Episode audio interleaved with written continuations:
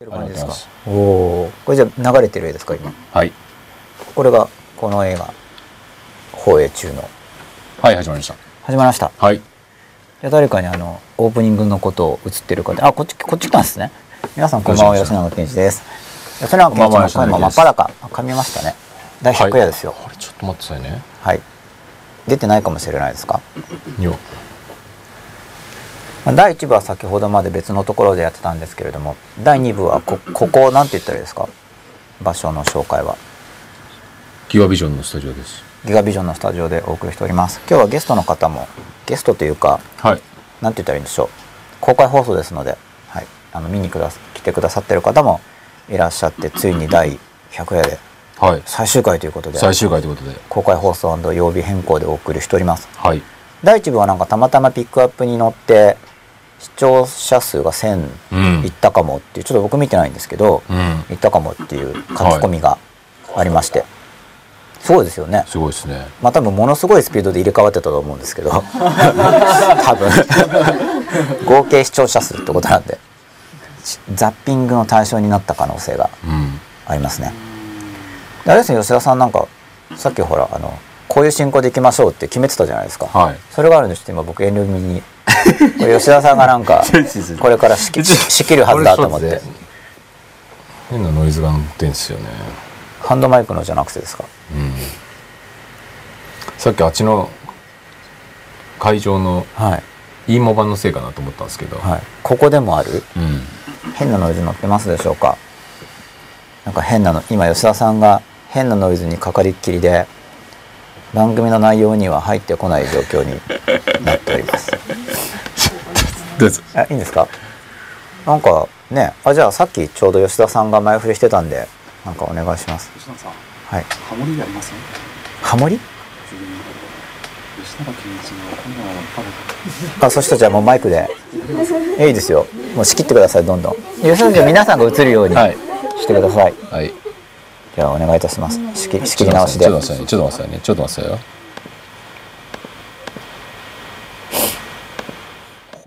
ディレクションしてください。あ、じゃあ、もう指揮者の気分で。マイク2本しかないじゃあ、じゃあ真ん中の人がやってじゃあみんなでマイクに向かって、いう感じで。あぜ全部ですか？あ、み、みんなで。あいいですよ。はい。ぼ僕はあ、じゃあ、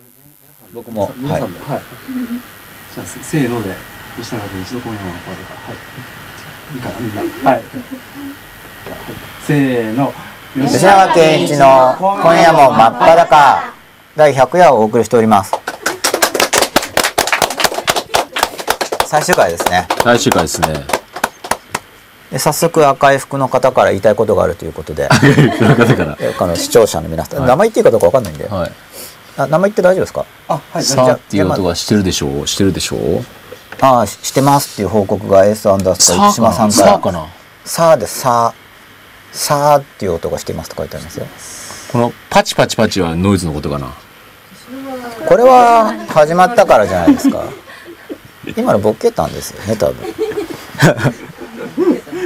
じゃあ早速マイクを握っていただいて。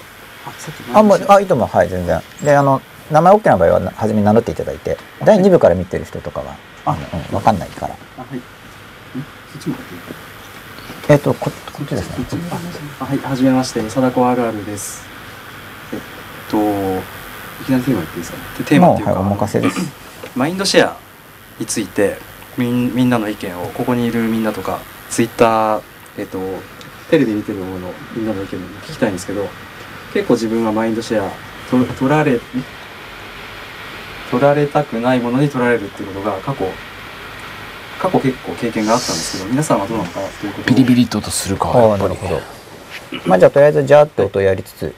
じゃあ早速え貞子さんって言ったらいいです。貞子 RR さん？貞子さん。はい、じゃあ貞子さんから、はい。じゃあちょっとなんか具体的にはい。あ、例えば。言えることあれば。はい。例えば、まあ、なんか、頭にきた出来事だとか、あ,、はい。あった場合に、で、その、刺激源、刺激となった人物に対して、で、あの、マインドシェアを取られてしまったり、例えば、シェ例えばアシェアを落としたいけど落とせないっていうそうでね、ことですね。だから極論寝ても覚めても状態うん。にななったり、ってことが過去結構あったんですがで皆さんはそこら辺をどういうふうに処理しているのかなっていうことをみんなの経験とか意見を聞かせてほしいと思います。はいはい。これ吉田さんのたっての希望でみんなの意見を聞こうっていうはい。吉田さん今ちょっとマシンの調整にかかりきりなので、マイク回す感じで。そうですねはいいいと思いますまあ言ってくださる方がいればはい。じゃあなんか、なんか喋ってもいいよって方いらっしゃったら。じゃあ、じゃあ目があったんで、はい。はい。怖いですね。と、まあ、僕はあ自己紹介した。かあそうですね。もう画面にも出てないので非常に分かりにくくなると思いますので名前を言っていただいた方が。とタカです。あ。タカさん。ツイッターとかはしてないんではい。わかんないですけど。えっ、と、まあ、僕もその上司とかそういう関係に非常に、まあ、悩んだ時期がありましてで、まあ、その時に、まあ、偶然吉永先生の DVD が伝えにあったんで上司の問題に悩んでる時に。それで見てまあ最初もうどうどう対処してもいけ対処しきれないなと思った時はあのもう基本的にやっぱりさ避けるしか避ける。うん。あその上司の問題であのなんかどのタイトルがあのピンときたんですか？直接はい。上司云々っていうタイトルじゃないじゃないですかあ。僕の DVD って。うん上司のタイまあ例えばですけどもえっ、と上司があのまあその残業じゃなくて休日出勤をえっ、とまあ強要して強要じゃなくて仕事がある関係であの出勤しなさいって言われて、はいで実際その僕はあの朝から出勤したんですけども、うん。その時にまあ上司の方がえっと普通はあんまり考えられないと思うんですけども休んではい来なさいって言ってうん。で休んででまあ4時こう、まあ、朝からずっといてこっちは仕事してるのにとか思いながらもそこの午後4時ぐらいまでえーっとずっとまあこうなんかこう一人でしててで電話かけてもあ出ないしで次の日になるとあの仕事を昨日ちゃんとやったかみたいな感じで言われてで、まあ、まあ正直上司の方が来いって言われたのに、えっと来なかったっていうそのなんかネックになってて。でそれでなんかうまく、まあ、仕事自体もまあ自分なりにはやったんですけども、はい。まあ、うまくできてないところもあったと思うんですけどもまあ上司が来なくてでその代わその周りには上司の方はなんかその指摘をしてくるんですよ。ここがお前はダメその休休日のことについて。休日のことについて、まあ、自分があの出勤しなかったことに関しては何も説明がなくて、でえっとまあでこっちのその立場とかをまあ少しは考えてくれてるのかなとか、まあ、期待は最初はしてたんですけども、はい。そういうのもなくまあどうしようもなかった時にその上司に直接言ってももうこれじゃ拉致が開かないと思ったんですよ。直属の。なので、まあ、こう一般的に言われてるかもしれないんですけども上司の上の方をはい。通してちょっと対処しようと思って、で、まあ、直接言うのもなんか流されそうだなって思ったんですよ。あの証拠が残らないんで、はい。それであの、まあ、会社内で社内のメッセンジャー的なものがあるんでそれを使ってこう上司がどういうふうになことで、えー、と仕事をしてくれないからこっちも困ってるってことを、はい。まあ、その部長の方にあ、まあ、上司は課長でそのももう一個上の部長のはい方に言ったら、まあ、そこで、まあ、まあ部長の方が一応そのこ直属の上司のことを、まあ、怒ってくれてでまあ結構その直属上司結構悩んでたんですけどやっはいぱりその上司がダメならその上の方に、まあ、思い切って相談してでなんかちょっと自分もこううまく対処できたかなって感じです。まあ、その上司の人がちょっとなんだろう納得いかないところがあって、結構心を取られてたのが、あ新しいか、まあ、抵抗感あるけど新しい解決策に一歩を踏み出して、ちょっと気持ちが少しそこから離れたみたいな流れですかね。うんはい、ありがとうございます。どうでしょ根本的な解決を、まあ、のされたんだなっていう。ことが根本的っていうのかな、はいその発生源からこうあ最初は発生源から逃げるって言ってたんでしたっけそうですね。最初はもう、うん。うんそれだけではなくてあの、うん。発生源を抑えるってことをされたんですね。マイマイク持たなくても声入ってます？入ってない。あうっすらです。うっすら。うっすら。うっすら。おなんかピリピリ音が消えたんだ。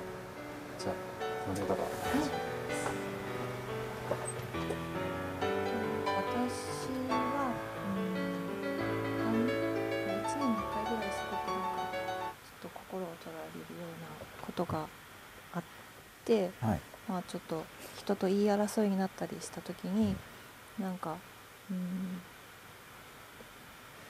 なんだろう。なんかわ私の見方では私はこうちょっと問題自体を解決しようとしていろいろ言ってもなんか相手の人があんなんか自分の言い言い分をとにかく通したいっていうことなのかなって後で思ったんですけどそれでどんどんいろいろなんかあの時あなたはこうだったじゃないとかものすごく過去のこととかを持ち出してすごい結局何が言いたいのかよくわからない感じのあなんか議論になってしまってなんか女の人とかにありがちかもしれないんですけどはい。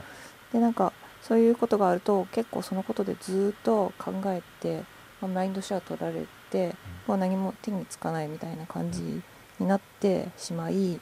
それは解決できてないです。あのでその時どんな感じなんですか？その、まあ、む向こうがこだわってるわけじゃないですか。あなたは過去にもこうのどうのっていうのは。そうですね。それで過去のことを持ち出して人の罪悪感を刺激して、でなんかあのー今のこう自分のこう、まあ、私から見たら曲がっているはい。欲求をこう通そうと思ってるんですね。だからあなたは過去にこんなことをひどいことをしたんだから今は私の言うことを聞くべきみたいな感じに持っていきたいのかなっていうふうに思ったんですけど私は。でまあじゃあ過去のことは、まあ、その時のことは進まなかったって言ってでもそれはそれこれはこれみたいなことを私は言って、まあ結局なんかあのうんどうにもならないんですよ。平行になるだけだから。うん。だからちょっと解決のしようがなくあの話をやめるとかしかないんですけど、話をやめた後もすごい何度もこうずっと考えてしまうので、私もその解決の仕方を知りたいんですけど、あの取られてちょっと感情がもうすごくこうわーってなってしまったらこう、まあ、一生懸命見つめるとかあの他の見方があるんじゃないかとか、まあその人の立場になって考えてみようとか、なんか自分に足りなかったことがあるんじゃないのかとか、まあ、いろいろこう考えるんですけどでも考えれば考えるほどその分マインドシェアもっと取られていくんで、うん、なんかまあちょっと一時期掘り下げてみるっていうことで若干自分が整理されたりする面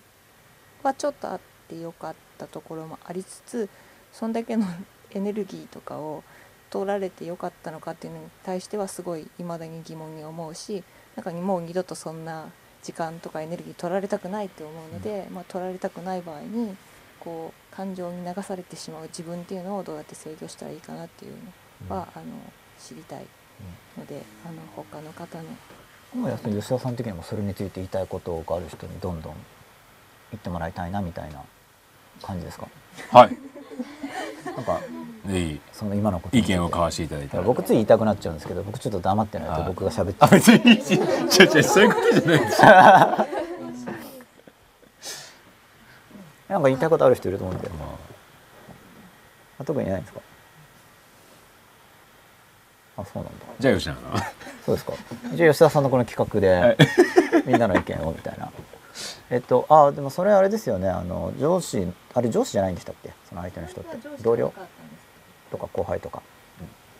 まあだから基本的にその自分がマインドシェア取られてるわけなんでマインドシェアを下げるなり感情解決をするときに必ずしもその相手の人の意見を変える必要はないわけで要は相手の人がこっちの罪悪感を刺激してきたわけじゃないですか。だからそのそその刺激に対して自分が罪悪感をもう一回想起して落ち込むところから問題が生じてるわけなんでだから相手を変えなくてもそのまんまでなんとか自分をその上機嫌を保つようにしようっていう方針をまず持つことがあの大事かなと僕は思うんですけど、まあ、基本的にそのタイプの人ってこっちが上機嫌だと攻撃してくるはずなんですよ。要は罪悪感を持ちましょうあなたは悪いことしたんだからあの罪悪感を感じなさいっていうことをあの要求してくるはずなんであの非生産的なわけじゃないですか。ただそれは相手が感情的な問題を抱えていて、まあ、こちらに対する怒りなり恨みなりを持ってるからそういうものを持ってくるわけですよね。だからこちらの側で相手の人のそういうのをもし解決の援助ができればやってあげた方が親切なんですけれどもあの可能であればだけどもっと優先順位が高いのは自分が上機嫌でいることだと思うんで要するに相手の人の恨みっていうのは消す方が高度だと思うんですよ相手の人がまた要因に入ってきちゃうんでだから自分の側のまず自分の側の機嫌を保つことにあのフォーカスすることがすごい大事だと思うんですよね。でノウハウレベルだと自分が機嫌を保った上で要は相手の攻撃に対してあの別に傾聴すごい集中して聞かなくてもとりあえずそうだねっていうもうオウム返しレベルで自分が機嫌を保って、まあ、向こうの吐き出し援助ぐらい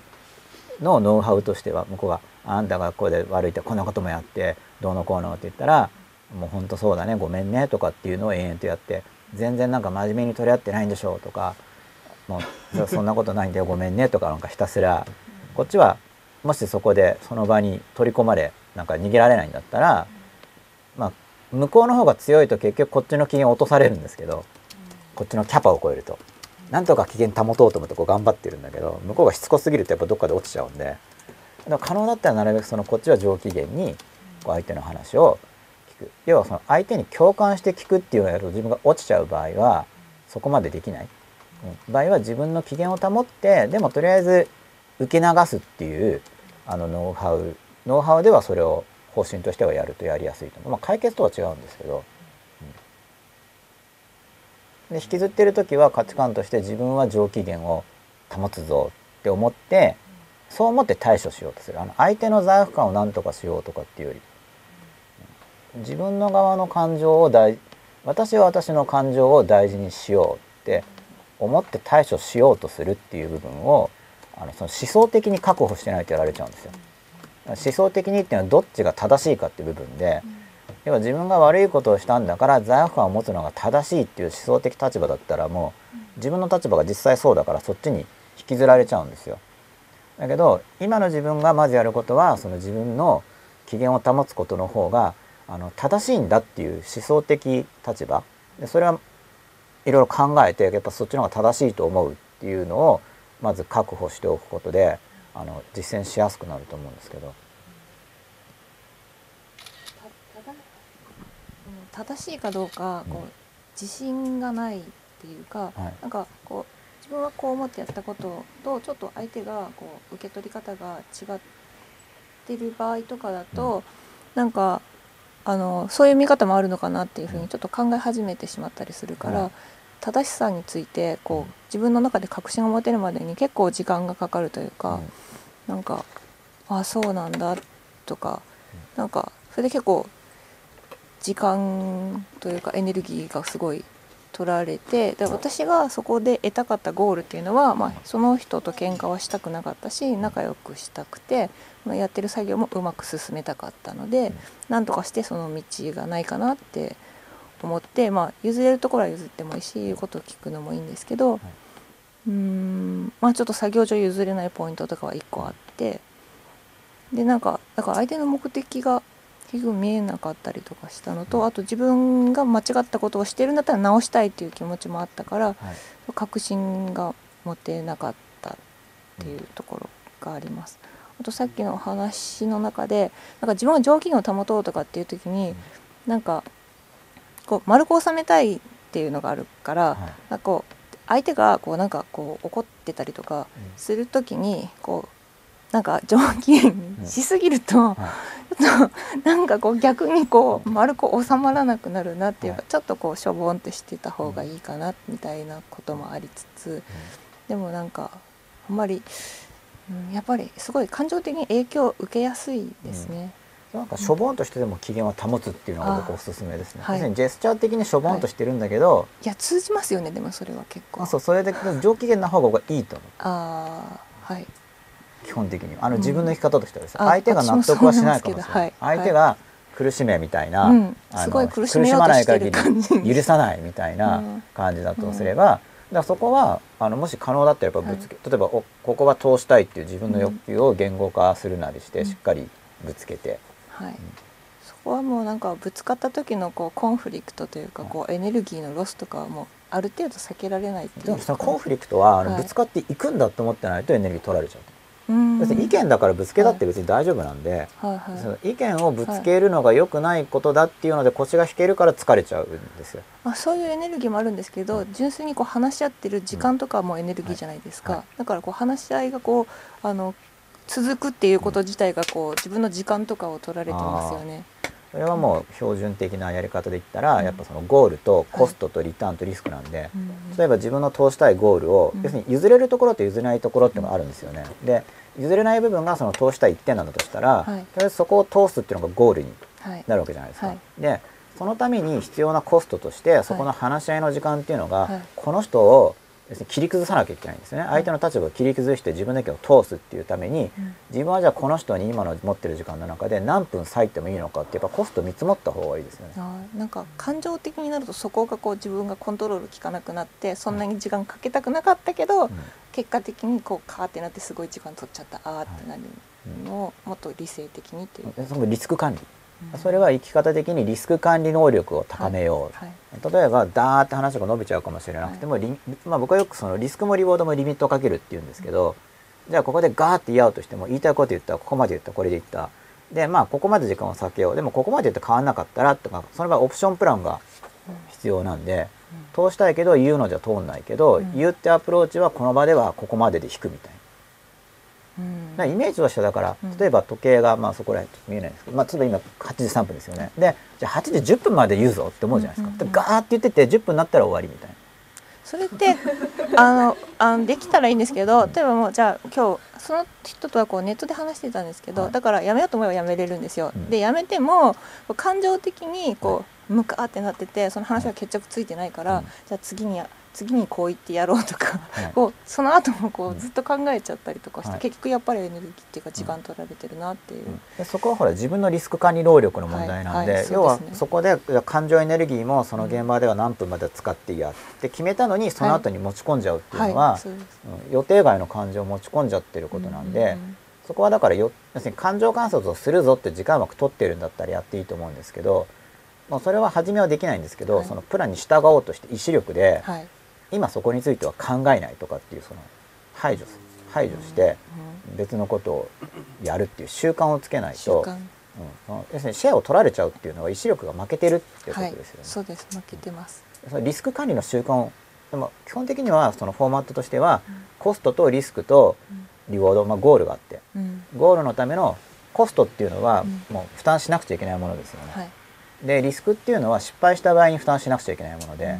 リウォードはうまくいった場合に得られるもの、うんうん。この確認を要するにゴールとセットにうん。でゴールがあったら手法があるじゃないですか。はい。でその手法を評価するときに、うん。コストとリスクとリウォードを設定するっていうのをあのフォーマット的に習慣で身につけてはい。でここまでのリスクだったら GO っていう。うんうん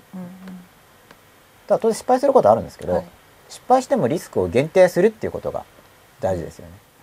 うん。例えばそのその人に意見を通すっていうミッションがあるとして、はい失敗して通んないかもしれないですよね、はい。でも自分は通すためにコストとしてはこれを負担するなっていう、うんうん。失敗してもリスクでここまでやるけど、うんうん。そこまでやって通んなかったら諦めるっていうのがリスクだから、うんうん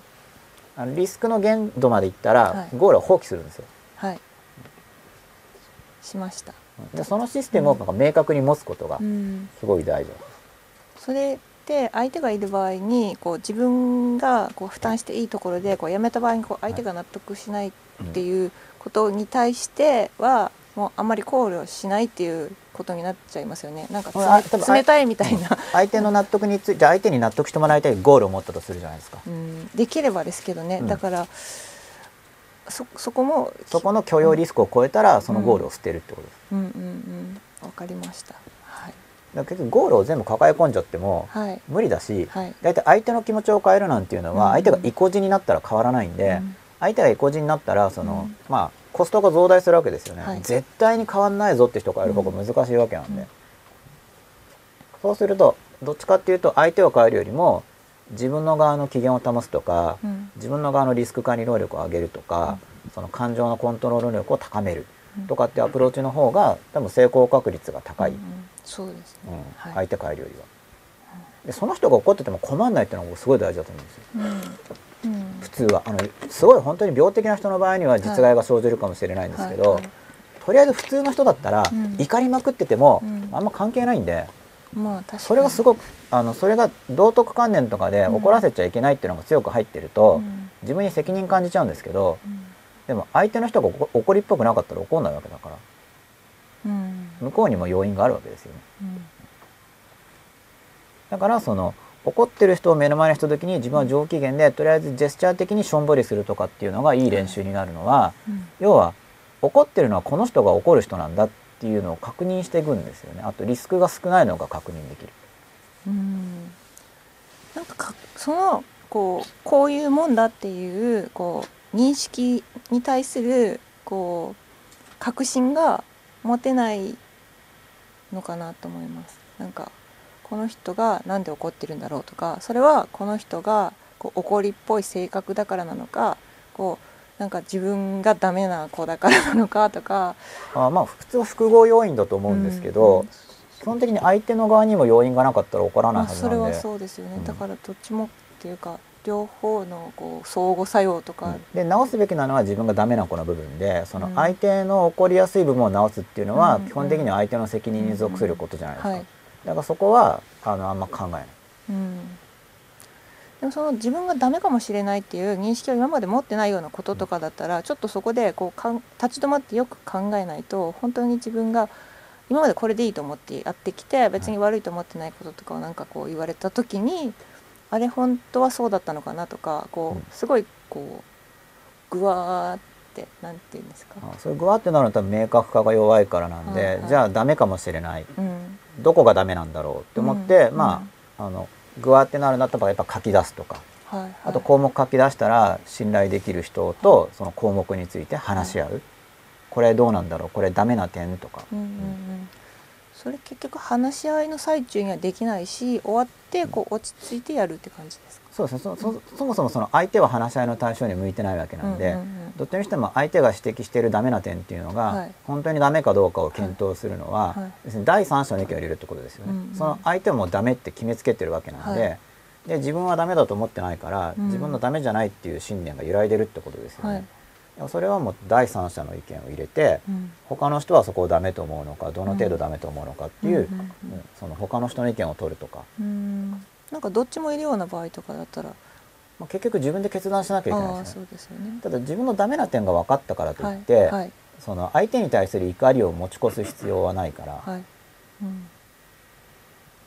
そういうのを切り分ける。うんもし自分のダメだったら直したいんだったらそっちにフォーカスを移すってことですよ、うん。相手の機嫌を取るっていううん。目標を捨てて、はいはい。その自分のダメな点の改善の方にフォーカスを移して、はい。うん相手が怒ろうがなんだろうが自分の自分は自分のダメな点を直そうとはするけど、怒怒るのは向こうの問題だから、はい。ちょっとすっきりしてきました。ありがとうございます。これなんか僕が喋っちゃってるんですけど、はい。せっかくゲストの方がどんどん言ってください、進めてください。あじゃもう活発にもう割り込んでもいいんでどんどん、はい。ああじゃあ皆さんの意見まあ緊張するとは思うんですけれども。その間にツイッター読んで。みてなんかマインドシェアを自分でこれをやるっていうふうに決めたら他のこととかを一切排除しちゃうんですけど私は。マインドシェア的にはあそれを一応志してそうするからいいんですけどやっぱり風ああのマインド私のマインドシェアを取ろうとしている人からの風当たりは受けるもんだなと。まあでもしょうがない。自分で選択してるからしょうがないかとか思っている段階です。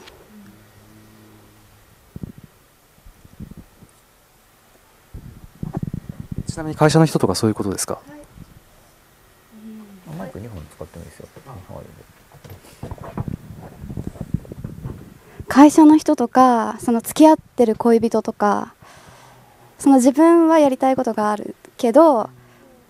向こうのタイミングと違ったりするじゃないですか。ででも自分のことばっかりやってるとなんかこのままだと孤独な人生を歩むんじゃないかっていうふうにみんなから言われるんですけど、まあ、確かにそういう可能性はあるなとか思いつつただアドバイスみたいなことをしてしてくる人がたくさんいる。アドバイス。そうそうなんですよね。心配してくれてるんですよね。っていうのとあのマインドシェアを取れないから八つ当たり的な感じもある時もあると思います。いろいろですよねなのでそれはやっぱり選択をするってことですよね。自分で。この辺ぐらいまでは言われるけどまあこれは自分の選択の範囲内だからしょうがないかとか。まあ言う言うのはね相手の自由だと思うんで。あまあそうですよね。言われるのってことですね。言われるのは言われる場にいるのか、はい。うん。言われた時にどうするか。あそうですね、まあ、もうちょっとでも器用にって思う。って思いますけど。聞いてるふりあそうなんですね。それをやりたくないんですよね。あのなんかその一応真っ裸的な感じを行きたいから。信念としてっていうか。目標っていうか。はい。まあ意見ぶつかっても僕はまあ言う方なまあ僕はむしろぶつけようと思ってるから違う時は。ああそこで中途半端に引くからいけないのかもしれないですね。なんかマインドシェアを取られそうになると、ヒュッてどっか逃げたくなる。あのそれを逃げるのはだから強気で強気であることが重要なんで逃げるっていう選択をしっかり行うんだったら強気で逃げる。つまりうん。要するに弱気だから逃げるんじゃなくて積極的に逃げるっていう選択を行って強気で私は逃げるんですって感じであのバシッと排除して逃げるみたいなイメージ。その強気で逃げるっていうのは。敗退じゃなくて積極的にしっかり逃げるみたいな。それをどの程度それそうなんですよね。それをやろうとすると結構なんか人からいろいろ言われます言われますよね。言われるけどでも僕は例えばもうメールも返信しないし電話も解約しちゃってるし携帯持ってない人とかって僕はそうなんですけど言えなくなってくるからそうなると向こうも、まあ、アクセスできないし吉永さん家電も解約しちゃってるんですか？家電は一応契約はしてます。ただ基本電話つながってないんで。あつながってるんですけど正確に言うと。あのなな鳴るとかないです。きき機械を外しちゃってるとかそういう？いや機械つけとかないといけないんですよ確か。あ。の契約上。でつながってますけどあのまあつながってるよっていう感じ。そうですか。まあ、メールはあのチェックしてるんで。あでもそれを今までやってこなかったんですよ。多分。うん。だからそれをそのマインドシェアとかも考えてっていうのと、まあ、自分のやりたいことが今ちょうど明確っていうのもあってそういう風なのを選択してるんですけれどそれを貫いていたらだんだんそれで大丈夫っていう周りがの人間関係ができていくんですよね。僕もできてると思うそれは、うん、要するにだってビジョンが違う人とは絶対ずれるんでどっかで、結局そのまあ同じビジョンこっちのビジョンに向かってこうやって行ってる一軍がいてこっちに向かってる人たちがいれば当然合わないんで、うん、要はだからそれは自分が素直に生きてるかどうかだからたまたま初期条件で周りに人の人のビジョンに自分が合わせてたらなんか居場所が違うんだけどたまたまそこにいたからいるみたいな話になっちゃうと思うんで僕はこっちに行きたいんですっていうのを明確にして、まあ、移動していけば同じ方向の人残るけど違う方向の人いなくなっちゃうわけですよね。である意味寂しいんですけどだそこが選択だと思いますやっぱり、うん、どっちが欲しいのかっていう感じで。で僕はなんか趣味が合う人とかの方がいいから、まあ、いいないかもしれないけど世界に。そこはリスクですよね。その孤独になるかもしれないっていうのはリスクなんだけどでも我慢して一生終わるよりいいっていう選択を、まあ、僕は僕はしたってことですよね。僕の場合は。うん。でまあいろんなアドバイスとかって言われるんですけど 基本アドバイス聞かないっていう方針にしてるから。聞く聞くんですけど聞かない。話してもいいですか？私もなんかあのそのママインドシェアっていうかちょっとなんかリシュカさんの話聞いて噛み合ってるかわかんないんですけどちょっと思い出したことがあってあの会社の先輩であのすごい PayPay の時にすごい可愛がっていただいててあの仕事の技術とかも伸ばそうってしてる時褒めてくれたり本当に伸ばしてくれて感謝してたんですけど本当に伸び出してきた時に急にすごい冷たくなって なんかこう私が伸びないように伸びないようにしてるような感じがしたんですよ。でそれにすごい気を取られちゃってその今まで仲良かったのであの辛かったんですね。でも私は邁進してきたかったしそれまで通り仕事の話題を共通にしたかったんですけど仕事の話になると向こうの何かが刺激されるみたいでこうなんかこうなんて言ったらいいんですかねこううんまあそんなに頑張っても的なこと言われたり あの独身だから時間があって勉強できていいわねとか何かしら言われるんですよ。それが本当に辛かった。でも PayPay で周りに頼れない時に助けてもらった恩があるしでなんとか仲良くやっていきたいと思うんですけども夜もすごい腹が立って もう寝れないぐらい。でずっと私すごい苦しい時にちょうどもう吉永先生の方に出会ったのがきっかけで、まあ、真っ裸も見るようになったんですけどで今もうちょっと途中で真っ裸見つけ続けてる間にあのまあ相手がどう思うかはちょっともう私のコントロール外だって頑張って思うように今しててで頑張って離れてるんです今。助けてもらった恩もあるんですけど仲良くやっていきたいんですけど多分向こうは向こうで私が離れたら意外と一人になっちゃうみたいでずっとそばに置いていきたかったみたいなんですけども頑張って離れてるんですよ今。そしたらあの意外と向こうは向こうで新しい仲間を見つけて 私も新しい仲間が今できかけてるんですよ。でお互い幸せになってるなとか思ってまだうまくいってないところありますけど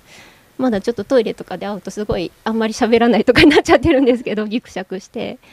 でもまだ私の方にも受け止める力が育ってなくて彼女のことをなんかこうもうちょっと育てば、まあ、その多分本当は子育てとかじゃなくて自分の技術伸ばすのにもっと力入れたいんだろうなって今は分かるんですけどその時分からなくて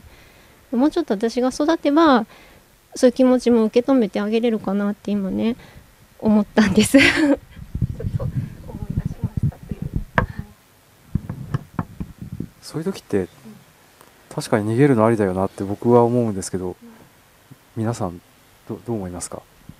僕ちょっと喋りがちなんで 僕以外の人が喋れば。でもそれ人いなければ喋ろうかなみたいな。え？なんか僕はもう喋りがちなんですよ。あ逃げられない間柄の場合どうしたらいいのかがちょっとわからないです。例えば親子関係で自分が子供の時親にこう養ってもらってるじゃないですか。そういう時はどうしても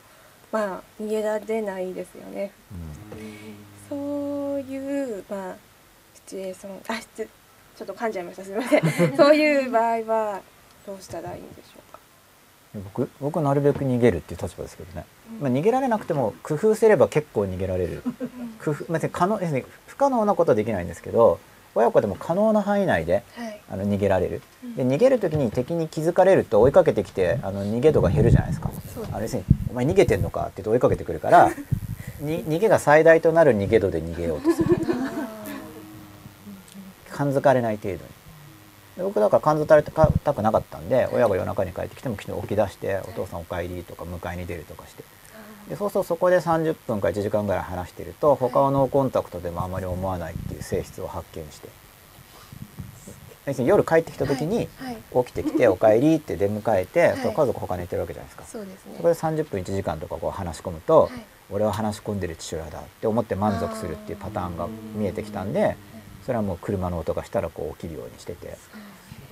そうするとそう。まあ別に最小化したいとかってだけど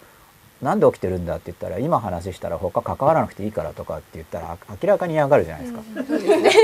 らそれは言わないんですよ。で実際にそこでコミュニケーションを取ってるのは僕もある意味楽しいんですよ。なんでかというと向こうもそれで気分が落ち着いてるからい。い感じになるんで。ああそうですそう。そこであんまり僕が考えを出すとぶつかってなんかそそれ違うとかってなるんで、はい。そこで気持ち揺れませんか？でもそこ目的意識じゃないですか。つまりその場合はその相手の気持ちを変えようっていうのを僕諦めちゃったから。で自分が子供で親で、親は子供に対して優越感と万能感を持っていて、はい。で子供は親に従うべきだっていう考え方を持ってるからそういう考え方の人に僕が直接どうこう言うっていうのは非常に相手が変わる確率は低いからはい。そこは取りに行かないで、はい。その代わり向こうの好感度アップとかにしようみたいな。やれるやれる範囲であのできないと思っちゃうとできないんですけど、で同じ会社とかでもなんかはい避けようと思えば避けれますよね。でそのね。避けれるんだけど避けてるって分かるようにするとあの人避けてるってなっちゃうんで、はい。そこの加減をうまくやろうって初めから思う。そこが多分ちょっと下手だったと思うんですよ、バランス取ろうって思うのがね そう避けようってただ思っちゃうと、なんかこう雰囲気が伝わっちゃうんですよねその嫌だって思ってる雰囲気が。相手が察するっていうか、そうですね。うん。そこも目標に入れとくてですよ。相手はむしろなんか好感持ってるって思うような感じで逃げるみたいになるほど。初めに目標に入れとくとやっぱうまくできる。なんかわかりますよね？そのそういう感じで挨拶しようみたいな。初めから目標に入れとくとやりやすくなると思うんで。レベル低いんだなってわかる思いました。あのええ避けてるぞってことは避けてるってことがバレバレないバレない避け方ってことですよね？それですね。その避けるっていうのは単語に過ぎないんでいろんな意味を持ってますよね。でみんなが言う避けるっていうのと確かに僕が言ってる避ける多分若干違うんですよ意味が。あ文字通り本当に避けてるだけなんで。刺激源として入ってこないように避けてるだけなんですけどふ普通に流通してる避けるって単語はもうちょっとなんか逆に攻撃心が入ってるんですよ。ね避けることによって私はあなたが嫌いですよっていう攻撃してなんか仕返しするようななんか余計なのが入ってるんですよ。あの避けてるだけじゃないんですよ。なんか攻撃も混ざっちゃってるから本当に避けるだけ別にその仲良くやってきつつ避けるだけ。あそうか。うん。あなんかてっきりそのた態度が必要なのかと勘違いしてました。態態度。あのだから避けてますよという表現が必要なのかなって僕は勝手に思ってました今それもゴール設定ですよ。ん。あゴール設定。だからその相手にこの人には言葉で嫌いだって言っても全然わかんないから、もう態度で避けてこの嫌悪感を伝えてやるぞとかっていうも、ゴールがある時はもううんあえて避けなきゃいけないし、うん。やっぱゴール次第だと思う。うんでもなんかなるべく関わらないけどいい関係を保ちたいとか、別にどうなりたいどうするやるなんですけどどうなりたいの設定がだからそこ持つっていうビジョンを、なるべく設定段階では自分に都合よく設定すべきなんで、例えばこの話題はしたくないけどこっちはいいとかだったらその話題だけしたい。とかなんかあの家族でその上手な逃げ方は私ちょっと発見しておあの皿洗いをしてこんなにお皿洗ったよって言ってヒュッていくと。ツボがあるんですよね。そうなんですよ。ここやっとくと向こうが上がる向こうが上がる。小学生的なもう 納得するうちの親は多分皿を洗うのが嫌いなんですよ。だから皿を洗ってアピールしてじゃあっていう感じでヒュッて抜けるとうまく。それポイント探しするとですね。ゲームみたいで。なるほど。ありがとうございまなんかウォーウォーミングアップポイントみたいな、す、うん。スイッチ探し。スイッチ探し。ここスイッチつけたらなんかエアコンなんか暖房入れたら安心してされるじゃないですか。そうですね。なんかもう部屋暖かくなるからみたいな、そのスイッチ探してちょっと機嫌良くなってもらって、よしみたいな。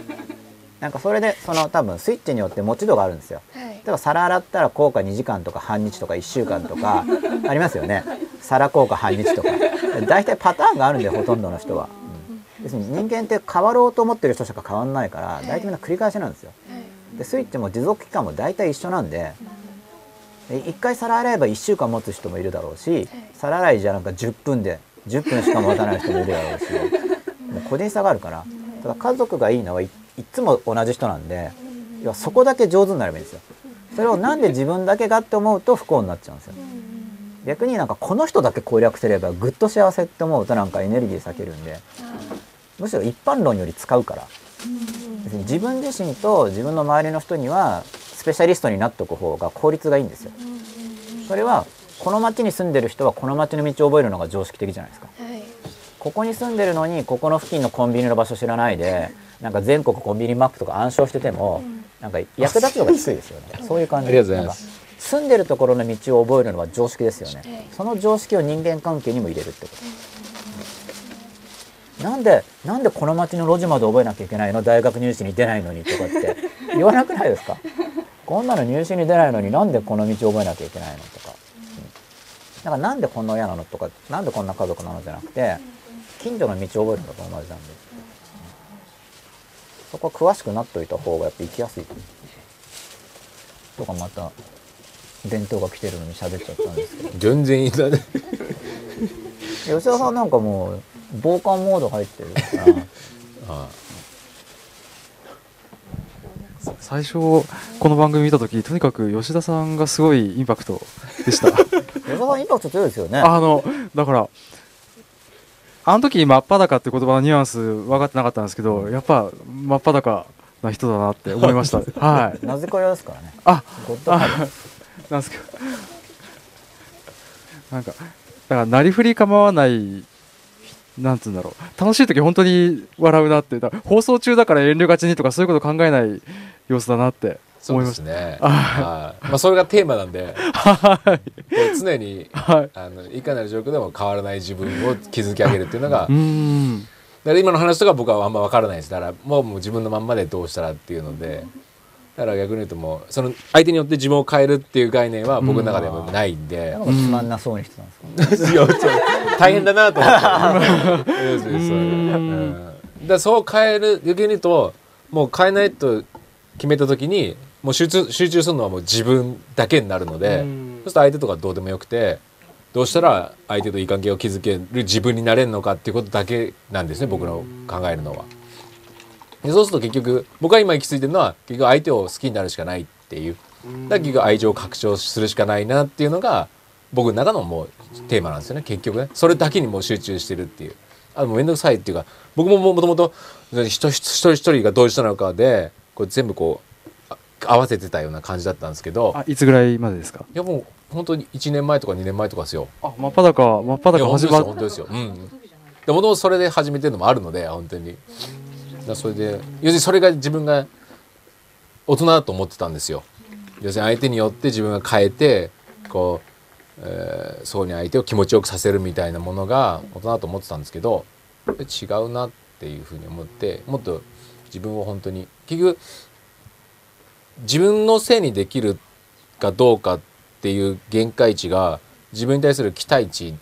とすごい比例してると思うので、できるだけ自分のせいにできればできるほど自分に対してもっとできるだろうっていう成長につながっていくと思うのでであんま人のせいにしたくないなっていうのが、まあ、今僕の中のテーマですよね。でそうやってやってると結構やっぱり僕の中ではほとんど原因は僕にあったなって思うことが多いので。あその1年前とか2年前っていそうですそうですやっぱり僕はも割とあのトラブルとかあったんですけどやっぱり自分のせいで自分に本当に集中して相手のことをやっぱり好きになるっていう方に本当にシフトしてからほとんど争いはなくてで本当にいい人だらけだなっていう。まあ、逆に言うと僕は相当嫌なやつだったなっていうところも あるんですけど。で本当そう思いますよ。うん、うん、だから自分でまあ結局そこを集中すれば結局自分を良くしていくっていうことなんで結局結果として一番効率もいいんですよね。自分のせいで自分を成長させていければ結局はじさっきの要するに時間とかゴールとかっていうのも結局自分のことだけを成長させていくってことなんでそこだけに集中してるんで結果としてあ吉田さんのやり方としてはその相ね相手を好きになる自分を成長させてるしさせるってことですよね。で愛情を拡張させていくっていうことに集中していれば全ての時間をそこに費やしてるってことになるじゃないですか。そうすると無駄がないっていうあの人はどういう人だとかあの人のあのが悪いとかっていう時間が僕は無駄だなっていう逆に。その相手を分析してるみたいなのがすごく無駄であって。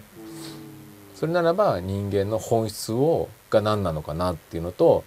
前提に絶対に人間には愛情があるっていうところですよね。僕それはもう絶対信じてるのでそこはどこなのかっていうのに探し続けるっていう感じですよね。その普遍性ですよね。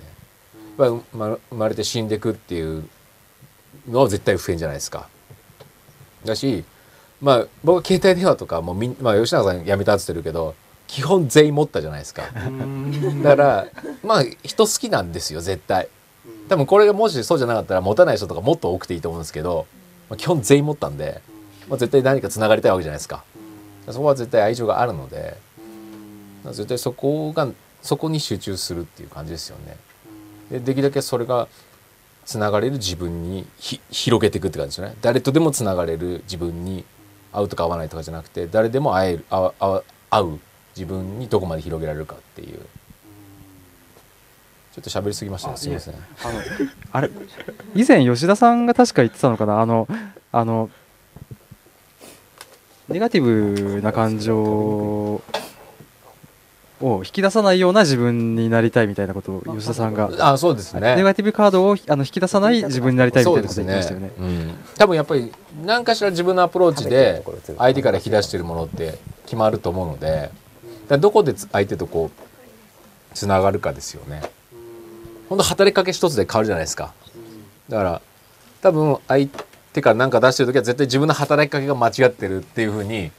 思ってて絶対いいことしか返ってこないアプローチをすれば絶対いい感じに返ってくるじゃないですか。人間ってねいい人にはいい人だし嫌なやつには嫌なやつっていうのがまあ普通だと思うのでそういう意味ではもう徹底的に良くなれば多分ほとんどほとんどの人からいい感情が返ってくる自分になれたらいいなーって思ってるわけですよ、うん。そっちに要するに行きたい。今向かってるって感じですね。うん。だからあんまりその相手を否定的に見るのはすごくあのやめやめたいというかもうなしにしたいなっていう。でもちろん本当に現状でそのさっき言ったように病気の方とか病的な方とかは避けますよ。それは当然。なかなかそこまでいずれそこまでいけたらすごいなと思いますけども現状ではそこまで僕にはそんな力はないのでそのできるだけ少しずつ広げられたらいいなっていう感じですよね。はい。こんな感じです。ありがとうございます。はい。まあ、僕も聞き入っておりましてまあでも自己成長っていう概念を持ってれば結構大抵のことはできるっていうことですよね。そうですね。でそこに集中した方が結果自分がお得じゃないですか。まあやっぱり僕は優先順位だから自分の機嫌を保って、うん。でそれを達成した上で相手の人の機嫌もできれば良くするけど、うん。まあどっちか選べって言われたら自分の機嫌を絶対に取るべきだっていう思想っていうことですね。そうですね、うん、だ結局自分の機嫌が落ちるんだと思うんですよ。人のせいにしてる時に。相手のせいにしてる自分が嫌だっていうのが結局結局自分の感情が乱れる原因なんじゃないかなっていうのが僕の。相手のせいにしてるっていうはい。自分が嫌なんじゃないかなって僕は思って、け結局ね、まだから相手のせいにしない自自分にした方がうん。結局気持ちいい自分になっていくんだろうなっていう感じですよね。だから基本自分のことしか考えてないですよ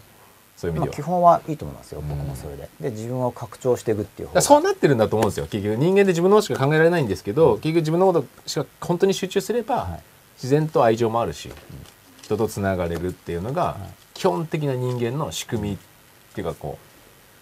なんていうんでしょう。まあその人間のつながりの仕組みだろうな。自分のことを考えるとよくないってやつはあれ、うん。自分っていうことがなんか自分の利害あの、ね。表面的な、そうですね。あのお金だけとか、うん。そういうの意味なんで、うん。本当に自分の成長とか、うん。自分の機嫌とかっていう部分で自分を優先するっていうことなんですけどね。例えばスポーツ選手とかって、絶対自分のことしか考えてないじゃないですか、でもあんだけ応援してもらえるわけですよ、なぜかってやっぱ自分に集中してそんだけ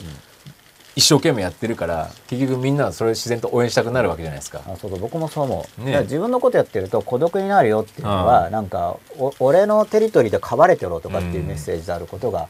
お逆に人,、そうなんですよね。人気が出て自分みたいなあのダメなやつからのアテンションはいらなくなっちゃうのが怖くて、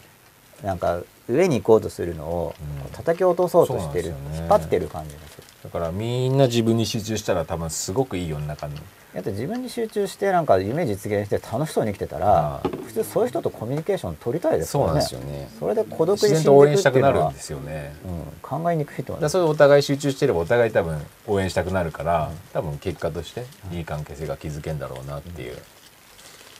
らお互い自分に集中して多分うん悪くなるってあんまないんだろうなって気がしますよね、まあ、結局その自分に集中できないなんか怠惰な自分への怒りとかを周囲にぶつけたり、そうなんですよね。言い訳にしてたりとかっていうのがそうなんですよね。多い感じがする。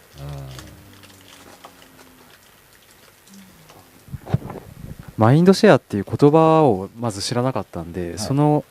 その単言葉を知ったことでなんかなんていうのかな新しい概念に気づ気づけたっていうのかな、あのそうマインドシェアっていう言葉を教えてもらったことでその自己に集中できる、はい。あの要因が一個増えたなと思って、そこは、うんありがたいと思ってます。でまあ、一回聞いちゃうと例えば検索とかしても、まあ、普通に使われある意味普通に使われている単語であのいろいろヒットしたりしますよね。本当知らなかった知らない言葉だったんですよ。はい。それやっぱ新しいフレームがあの入ったっていうことで、そうですね、し新しい視点っていうのかな。それで、えし視点がないと人間っていうのは認識できないから。え解析ツールみたいなものですかね。こ言葉その新しい言葉を手に入れるっていうのが。そうですねで初めはその新しい言葉を手に入れるのが変化なんですけどそれに今度な慣れてきちゃうと逆にそれが縛りになってきたりするんですよねしばらく経つとそしてまた今度新しいフレームを入れてっていうのをあのまあずっとやっていくっていうイメージだと思うんですけど縛りになるっていうのはその、なんだろう、まあノノウハウに対する執着みたいな。どんどんこう向上していくとしますよね。で初めここにいたら自分をここに連れてってくれるこのフレームは向上なんですけどでも今度ここにこだわっちゃったら次に行けなくなっちゃうんでここ進んだらまた今度次また今度次また今度次っていう考えまあすごい根本的な部分は変わりにくいかもしれないけど考え方変わっていくのが自然だと思うはい。あなるほど成長。していく場合は。はい。とあの見てないのがまだいっぱい残してるんで、あのまだ まだまだ。参考になりそうなところを拾ってください。人によって違うんであの、え響くところとか。あと要するに次の一歩が個人差があるから、うん。必要としてるものも実際違いますからね。人によって。で僕がだからマインドシェアっていうのをなんで出したかっていうともちろん時代性があって時代性現代っていう時代があって今はそのマスコミとかの発達によってその自分で考える時間がない人が多いんですよ。で空き時間も携帯見てるとかあのネット見てるとか、まあ、テレビ見てるとかそうすると自分で考えてる時間が実はほぼないから自分の中でこう動いてる自分の考えって思ってるんですけど実はどっかで聞いただけに過ぎない。あの、まあ、結構聞いたものを元に思考するんですけどその元に思考するっていう時間を取ってないから聞いたことがこうふわふわなんかうごめいているそそういう知性、うん、そういうマインドなんですよね多くの人が。あのなんだろうメディアがが発達していなかった時代っていうのはあのだから30年前とか、はい。僕らが子供だった頃はい。なんかはもっと皆さん世間の人もっとみんなが思考していた、いたと思いますか？いやみんながってことないと思う、その場合はだから考えてつまりインプットが少ないからふわふわしてる量も少ないんだけどじゃあそこを補うために積極的にエネルギー割いて思考してるかって言えばそれはあんまりなんか入ってない感じなんだと思います。もちろん考えてる人はいるんですけどただその考えようとするきっかけは昔の方がだからない分あったかなと思いますね。なんか総人数はちょっとわかんないんですけどやっぱ考えようとする人は減ってるのかな。例えば考えようとして結局インプットして終わりみたいな。考えるためになんかインプットして終わりっていうパターンの人がすごく増えちゃってるから。あ僕も そういう時期が長かったです、とにかく遮断して一人の時間を持つっていうやっぱ昔のあの座禅とかってなんかただ座るみたいなのあるじゃないですか。ああいうの大事だと思いますやっぱ。自分で考える時間を持つまあ昔の人の知恵なんだと思うんですけど。でそれでシェアを自分に取り戻していくんですよね。イメージとしては。なんか100%だだって自分のマインドなんだから本来自分がシェア持ってるべきなんであまあそれは僕の価値観ですけどその本来っていうのは。僕は考えとしては100%自分で考えたいことを考えられるようになりたいんですよ。僕は。あ今のところですよ。実際に100に近くなってきたらあのやりすぎって思うかもしれないけど今のところの僕は100を目指して高めたいんでその自分でコントロールしてるシェアを、まあ、イメージ的には6割ぐらいなんですけど、まあ正確な計測じゃないけど自分がね、現状僕が僕がマインドシェアで6割ぐらいは自分で考えてるかなって思ってて今僕が自分に対する見積もりがでその段階の僕としては100を目指そうと思ってるんですけど、もしかして実際に95ぐらいまでいったなと思った時になんか自分でやりすぎって思うかもしれないからそこまでいったら、そしたら実は90%ぐらいが適切なのかもしれないんですけど僕まだ分かんないんで今の僕としては100を目指して増やす側で今多分100がいいんだろう100近くがいいんだろうなと。そこは想像ですけど設定して僕自身は歩んでる感じ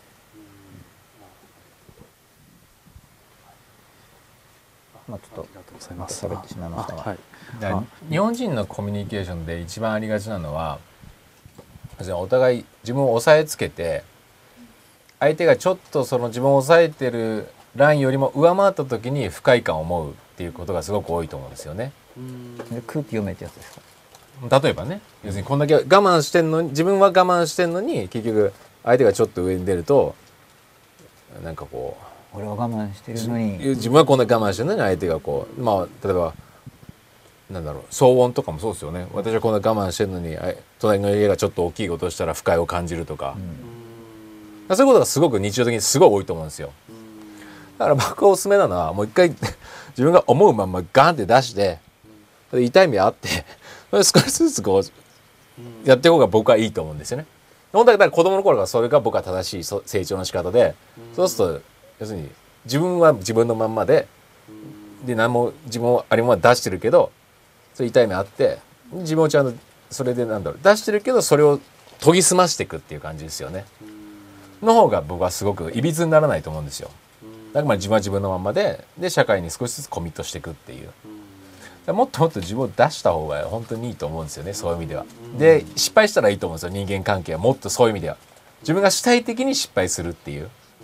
完全にこっちに原因あるなっていう失敗を繰り返して、だからそうすると主導権は基本的にこっちなんでで自分を相手がこう受け身の考えになるとやっぱり対処法ってむ難しいんですけどで嫌なやついたらもっと嫌なやつになるっていうことからやったらいいんじゃないかなと思ったりしますよねそういう意味では。そうすると嫌な向こう側の気持ちも理解できるようになってくるしっていうのはあるんじゃないかなと思いますけどね。だから自分を押さえつけると多分本当にいつの間にか自分はいびつな自分の心になっていってしまうっていうのはすごく思うので、うん、やっぱ自分の心は譲っちゃいけないだろうなと思いますよね。人間基本的に常に成長中なんで全然今不完全でいいと思うんですよ。あくまで自分を良くしていこうと思ってるかどうかっていうのが重要だと思うって今はずっと不完全なまんまでいいんだろうなと思いますよね多分死ぬまで不完全だと思うんですよねそうすると変化にも耐えられるし昨日と今日で考え方は違くて全然いいだろうなと多分僕も真っ裸やってて最初の頃言ってるのと今言ってること多分、ま、全然違うこと言ったりすると思うんですよ。でも先週と今週も言ってること違うことはあったりするんですけどそのは全然気にならなくなりますよね、うん、変わるもんだと思うし変えていかなきゃいけないもんだと思うんでね、うん。うん。ね重要ですようんね、変えていかなくちゃいけないっていうのは大事だと思いますよ。うん。変わんなかったら同じってことなんで、まあ、もし向上していくとしたら変わんなきゃいけないはずだから自分の間違いとかを見出して変わんなきゃいけないはずなんで、まあ、でも本当どんどん、まあ、今食べてるのかみんな喋らないけど僕ちょっと喋り 喋れるなうまそうだな。僕はもう99は喋ってさすがきたんで。にこれやっぱ食べるのなんかあれだな。ちょっと抵抗があるのなんか。うん。まあ誰も喋んなくなっちゃいますからね。どうですまあ、僕は喋ろうかなみたいな、あなんかい言ってください。ぜひ。マイク持ってるんで。いいですね。バシバシ言ってください。あの積極的に。私こういう機会にララグラギなんですけど、あの 結構会社の後輩とうまくいってないことツイッターで結構つぶやいてたんですああよね。はいはいはいはいまあのその会社の後輩とうまくいってない時にちょっと思い切ってぶつかったことがあったんですよ。うんもうこれも多分真っ裸の影響だと思うんですけど、あのでちょっと結果うまくいかなくてですね。でちょっと離れちゃってでもうなんかもうぶつかるトライに慣れてないのでぶつかり方多分失敗したんですよね。向こうがもう全身でもう避けるようになっちゃって。でああやっちゃったなって思ったんですけど、まあ、やっちゃったもんはもうしょうがないんででまたあのもう一回コミュニケーションちゃんと取れる日が来るまで今はちょっと全身で避けられてる。近づくとなんかパーってなんか出てるんですよ。来るなみたいな。なんか辛い思いさせちゃうのもあるしでもう1年ぐらい経ってちょっとあの会社の人が結婚することになってそのあのおお祝いとかをあのその子がやってくれるって言ったんですけどなかなかやってくれなくてであの代わりにやろうかって言ってやっちょっと体調悪かったんでやろうかって言ってやったらなんか後でいろいろすいませんでしたって1年経ってなんかあや謝ってくれてでも私何に対して謝られてるのかちょっと分かんなくてでまだまだちょっとギクシャクしてるんですけどちょっと最初ぶつかった時失敗したなと思ったんですけどちょっとでもぶつかってよかったなって今ちょっと思うんですよね。まだちょっとぶつかり慣れてないでお互い傷だらけなんですけど、うん。まあ、できる範囲でまたちょっとお話ししたいですね。うん。うん。多分自分それで出した方が結局結果として自分の反省につながるから自分を成長させられるんじゃないかなと思うんですよ。出さないと結局ずっと相手のせいにしちゃうんですけど自分一回出しちゃって失敗してもやり方失敗したとかもうちょい違う言い方すればよかったなとかっていうので結局それが成長になるじゃないですか。でそれ繰り返していけば少しずつ上手になっていくっていうのが僕はいいいい成長の仕方なんじゃないかなっていう気はしますよね。なんあのま出した後でも結構じ相手のせいにしてたんですけど自分の中でなかなかこう自分の方に向けれなくてうん。クソーってせっかく心の思いを伝えたのに無視しやがってみたいな気持ちが湧いてくるんですよ。でもなんか相手もびっくりしたんでしょうねそんなあのこっちの思ってること言われて。でうん、なんか受け止めるのとか消化するのとかに多分すごい時間がかかるかかってるんだなと思って。で私もあの相手のせいにしながらも こっちのまずかった点もやっぱり反省したりしました。ううん。なんかもうちょっとその理解共感から入れたらよかったのに自分の思いだけさっき言っちゃったなみたいなとこがあってこれはもうダメだぞみたいなもうもう喋ってくれないぞみたいな感じなんですけど、うん、ちょっとまだ反省中です。やっぱ踏み出すと変化が何かしら、うん、変化が起こるんで。普通は踏み出した場合って自分の不安感で自分が傷つくことが多分多いんですよ。これでこんな悪いことが起きたらどうしよう、まあ、いわゆる不安感で傷つくって後悔なんですけど将来に対する不安が出てきてそれの不安自分が不安を勝手に作ってで自分の不安に傷ついて後悔するっていうパターンがやっぱ僕もそれよくやるんで発言する時。なんかあの自分もそうなんですけどその後輩見てたら後輩は後輩でなんか自分の不安に勝手に傷ついてる感じもするんですね。なんかこう私はあの彼女のことを責めたつもりはなかってなかったんですけどすごい責められたと多分思ってしまって言い方が失敗したんだと思うんですけど、もうものすごい増幅してるのが分かるんですよ。もう全全部否定されたと思ってると思うんですけどそうじゃなくて私は次の日からまた言い合える関係だと思ってたのでそこまでなっちゃったことに本当にびっくりしちゃってでなんかでもそうですね今おっしゃられたその不安に、うん、自分の不安を増幅今あすいませんちょっとなんか喋るの慣れてないんでうん。緊張しちゃうんですけど、うん増幅してるんだなっていうのもちょっと観察というかちょっと理解できました、うん、相手がそうっていうのに。うん。言い合える関係ってなんかななっていうのをもし構築できたらいいいですよね。そうなんです。あの吉田さんおっしゃったみたいに今日言って明日言うこと違うのを許してもらえるなったらすごい楽だなと思ってそういう風になりたいですよね。まあそれはでも多分自分の方もそういう受け入れ体制じゃないと多分無理じゃないですか。でもなかなかまだそこまではいけてないんですけど。う んだから本当に結局自分をどんどん自分要するに真っ裸になっていくともうそんなにみんな差異はないと思うんですよ。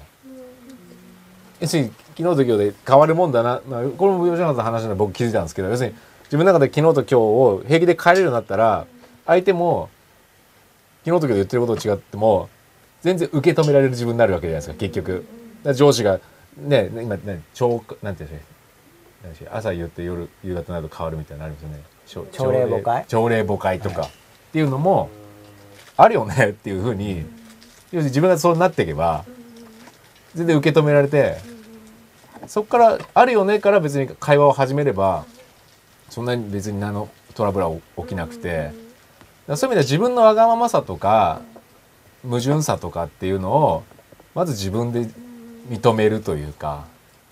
不完全な自分をまずこう受け止めるっていうこれマッパーとかやりましたもんね。なんかそういうね,、うんそうですね。それ僕一番大きかったなと思ってそうするとみんなそりゃそうだよねってことがすごく多くて他人に対してイライラすることがほとんどなくなってほんと一緒だよねっていうなんか、まあそうすると自分もどんどんルーズになってくるっていうのもあるんですけども多少。だそこもさそれ少しずつ良くしていけばいいかなっていうふうになって。私も後輩にもうああいうこと言ったけどこういうつもりじゃなかったからあのーでも傷つけたらごめんねってこのノリで言いたいんですけどね。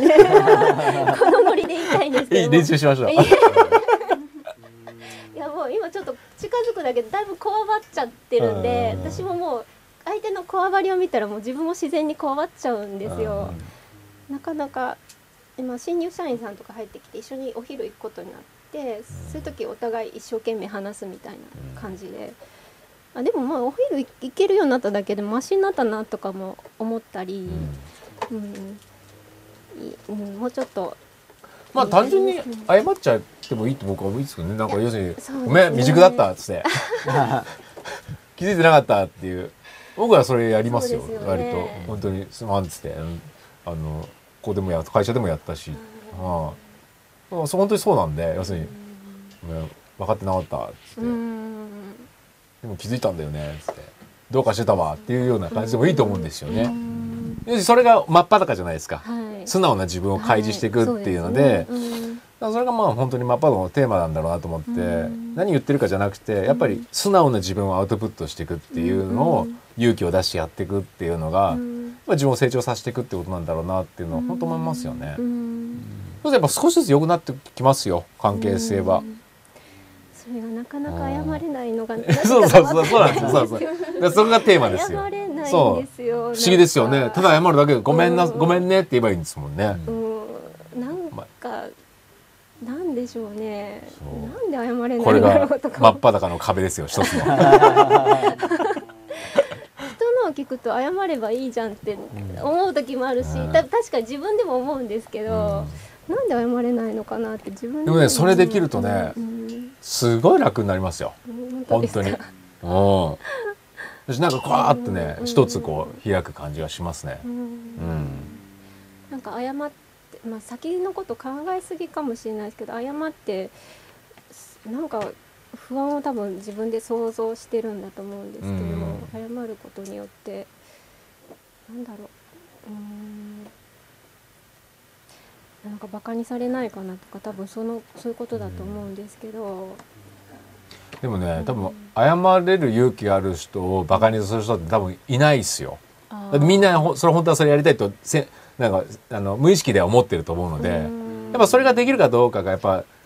あの変な話例えば先輩後輩の違いだったり大人と子供の違いだったりするんだろうなと思いますよね。だからそういう意味ではどんどん大人になるってそういうことだろうなっていう。うん、なんかどんどん要するに恥ずかしいじゃないですけど要するに恥ずかしいことをどんどんクリアしていって、一見恥ずかしそうに見えるけれども結果として真っ裸だから、あかやっぱかっこいいなっていうふうに結果としてなるっていう、えが僕は大人の定義だろうなっていう気がしますけどね。若い頃はできなくて恥ずかしいなって思ってたことがどんどんできるようになっていくっていう。なんかねバカにされるのが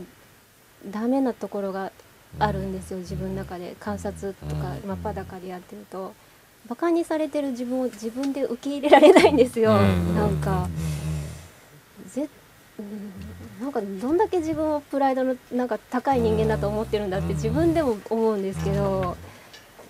なんだろう。だから多分その最初の先輩とうまくいかなかったのもすすごくバカにされてる気がしたのがあったし、あの後輩とうまくいかなくなったのにもちょっとそういうのもあって、なんかこう、うん、後輩にちょっとあの時間きっちりしてるタイプで全然私今日も遅刻してきて申し訳ないんですけど時間きっちりできないタイプで結構違うんですすいません。ちょっとあの下の子からチクチクって言われることが耐えられなかったんですよね多分。できてないくせに。であの上の人が遅れるなんてありえないっていや確かにありえないなって思うんですけど遅れる。そこやっぱでもあるんだよ。ってでいうのが大事だと思う。それ言えたら強い。現実にあるものはあるんだからみたいな感じ。もうなんかチクチクされてるような気がしてもうちょっとうんだからそこの自分が乗り越えないといけないんだなと思います。そうですね。だから、あの上の下とか、うん。あ上の人とか下の人とかっていう概念も、うん。僕らが受けてきしてしまった教育なんですけど、うん。そんなわずか、うん。なんかうん。10年20年の差で先輩も後輩もないと思うんですよそういう意味では。うん。みんなただ同じ時代に生きている、広いちょっとでも視野広げてば、まあもう同時代の同期ですよね、そういう意味では。っていう視点で、一人間のパーソナリティとして接した方が、上の人に対しても下の人に対しても、いい関係が築けるとは僕は思いますよね。そっちの方が要するに別に大人になろうが、大人だろうが子供だろうが、寂しいものは寂しいし、一人ぼっちは寂しいし、えーみんなに承認されたいしっていうのは多分多分変わんないと思うんですよ、別に10歳だろうが70歳だろうが、うん。だから基本そんなにベースは死ぬまで変わらないと思うので、うん。そういう視点で見た方が、うん。あの僕はいい関係が築けるんじゃないかな、そのわずか先輩1年上で先輩とかっていうのを僕らは教育受けてるんで、うん。でもそれあくまで、うん。あの統治する側のあくまで発想で、そういう形でとあの、うん。させた方がただ単に統制が取れるってだけなんで、うんそうじゃなくて自分に集中して、うん本当に自分の判断でその人を見た時には、うん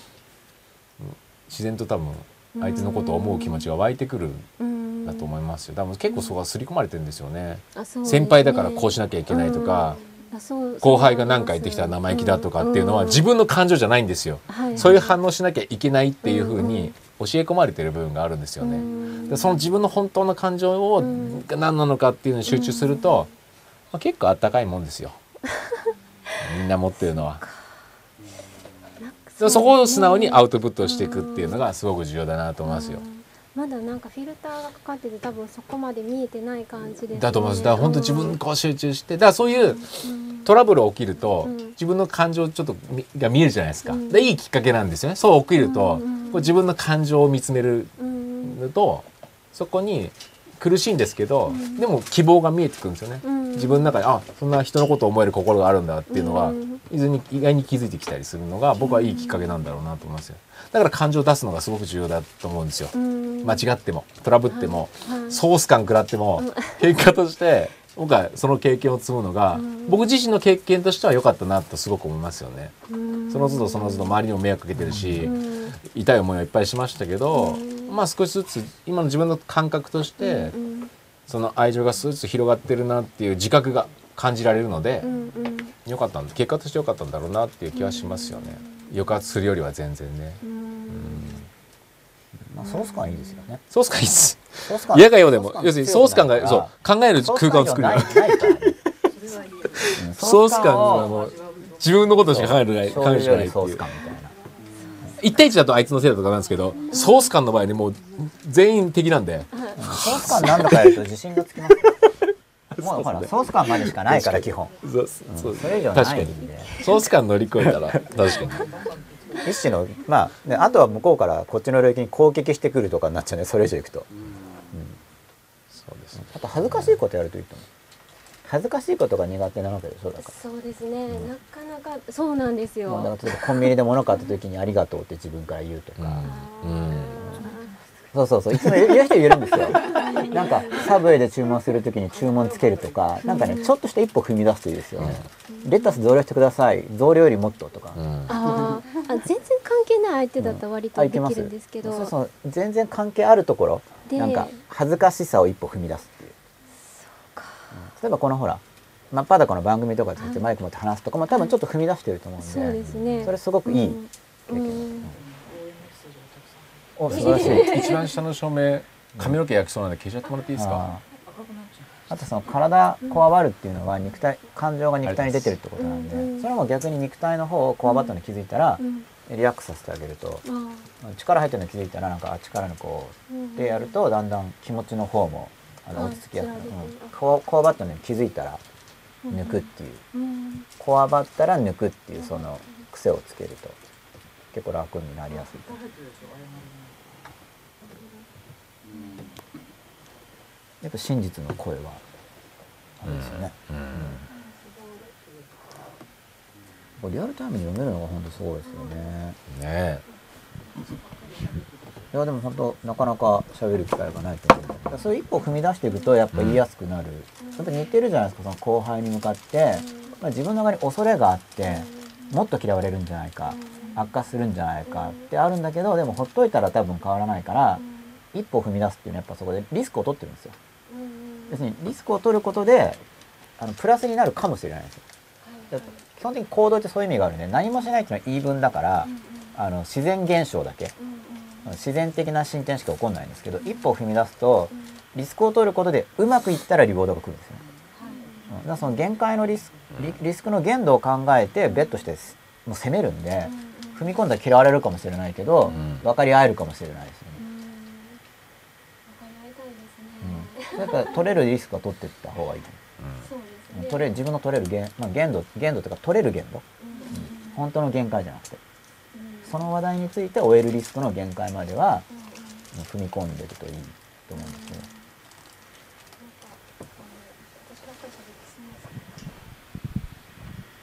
えっと、うん、なんかあの吉永先生よく小分けにしてとか、はい。できるコントロール内で変えていくって話があって、私割とその周りのアドバイスとかまともに食らってやられてた方で、そのもっとやらなきゃいけないみたいなのと本当にそう思って苦しくで結局できてないしやってないんですけど、苦しくなったりとかしてたんですけどとりあえずやってみてダメだったら逃げるみたいな手法を教えてもらって、今そんな感じですね最近ずっと。ちょっとやってダメなら逃げてしばらくこ蓄えて、もう一回やってみてみたいな、アドバイス基本聞かないって本当重要な方針だと思いますよ。それもここれで初めて知った、アドバイス基本聞かないっていうのは話は聞くんですけど、はい。要はアドバイスを聞くっていうのは赤ちゃんあやす感覚でやるんですよ。うんうんで赤ちゃんがギャーって泣いたらなんかなんてやるんですか普通。どうどうじゃないですよね赤ちゃんだから。なんかあやすじゃないですかこう、うん。ババーとか言って、うんうんうん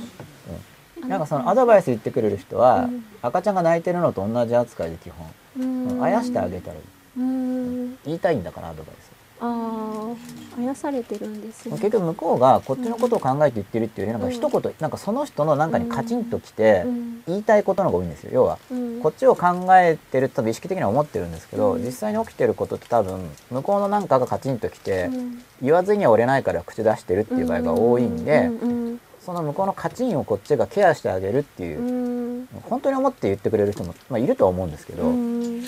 どうだ僕はそそっち派ですけどね、思って言ってくれてる方ですうん、か、だから内容は聞いてないですけど、うん。その気持ちだけいただくって感じ。ま あ本当に意識的にはあのこっまあ、分かんない。相手がどうとか分かんい、ないですけど、うん。自分で別にそんな気持ちなんか分かんないじゃないですか、うん。でもそうやって思ってくれてんだなっていう気持ちだけうん。いただく感じ、うん。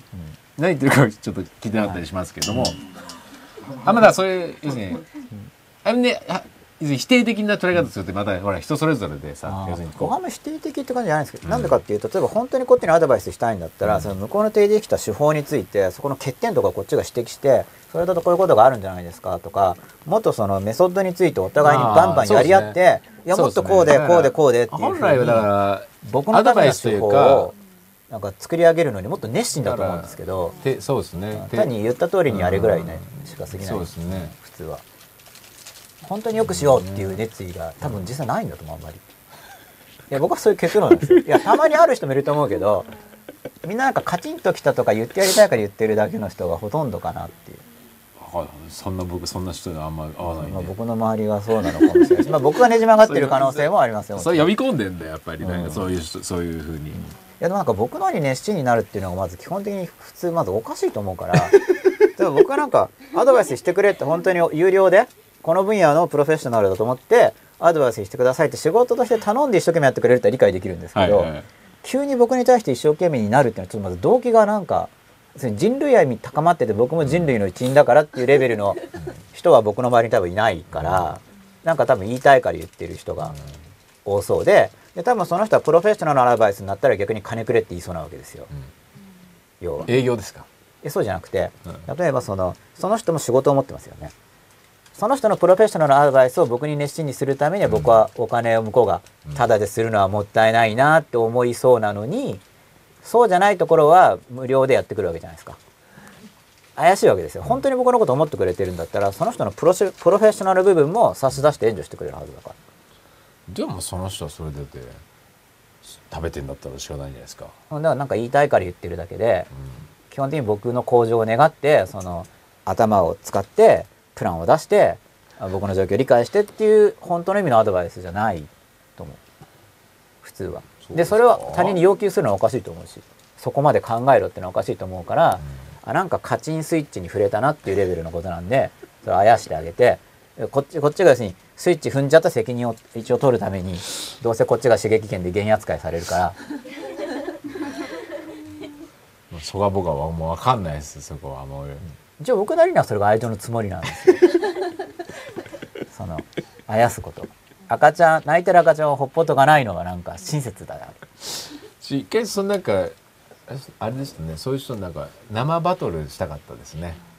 バトルですか？うん、そういう人を。戦い好きですか？いやそういう人をなんか、こうゲストとして来てもらうか、あもう名指しで。そう。アドバイスする気ないでしょそうそうそうそれやりたかったな。本当にプラン作るのめんどくさいっすよねみたいな。いやだからこういう場とかはもっと善意が流通してると思うんです逆にやっぱり。それはだからあの逆にすごい身近な関係とかっていうのはやっぱマイナス連想体験とかももう入っちゃってたりするから、うん。やっぱ基本的にそれがさっきの自分と他人の話で、うん。ある意味他人の方があの要は自分のいいモードを保つそのやっぱウルトラマンじゃないけどタイマーがあるんでみんな。うん。なんかに一3分いい人はできるけどちょっと2時間は厳しいなとかあるわけじゃないですか。あると思うんですよ。その自分のいいモードを持っていく時に。でその他人と会う時はちょっと持ち上げていいモードだができるけど。からそのいいモードっていうのは何なんですか？初めずっと初めのずっと一緒でいいじゃないですか。いやそれできたらいいんですけど、ね、いいモードのだから言ってるのは常にいいモードの自分をどうやって少しずつ上に上げていくかって話じゃないですか。もちろんそれはあのプランとして,、プランとして。目は指すべき方向性としては持ってるわけですけど、うん。現実的に自分こうじゃないのにこういう自分を見せようとするからそもそもおかしいわけじゃないですか。あそうです。まあ他人にとってはそうなんですけどその家族とかの場合には、そもそもタイマーが切れてるのに一緒にいるわけですよ。うん。いつも一緒にいるから、うん。そうするとなんかもうマイナス体験があるから人間って連想感情って連想レベルでスイッチ入っちゃうんであのロジカルじゃなくても、それでなんかもう顔見るだけで過去のマイナス感情が連想されるから、あなんか嫌だってこう、身近な人ってそのマイナス感情が蓄積しちゃうと連想カットするの難しいから溜まっちゃうわけじゃないですか、まあ、だから身近な人なんですか？そういうのうんそ嫌な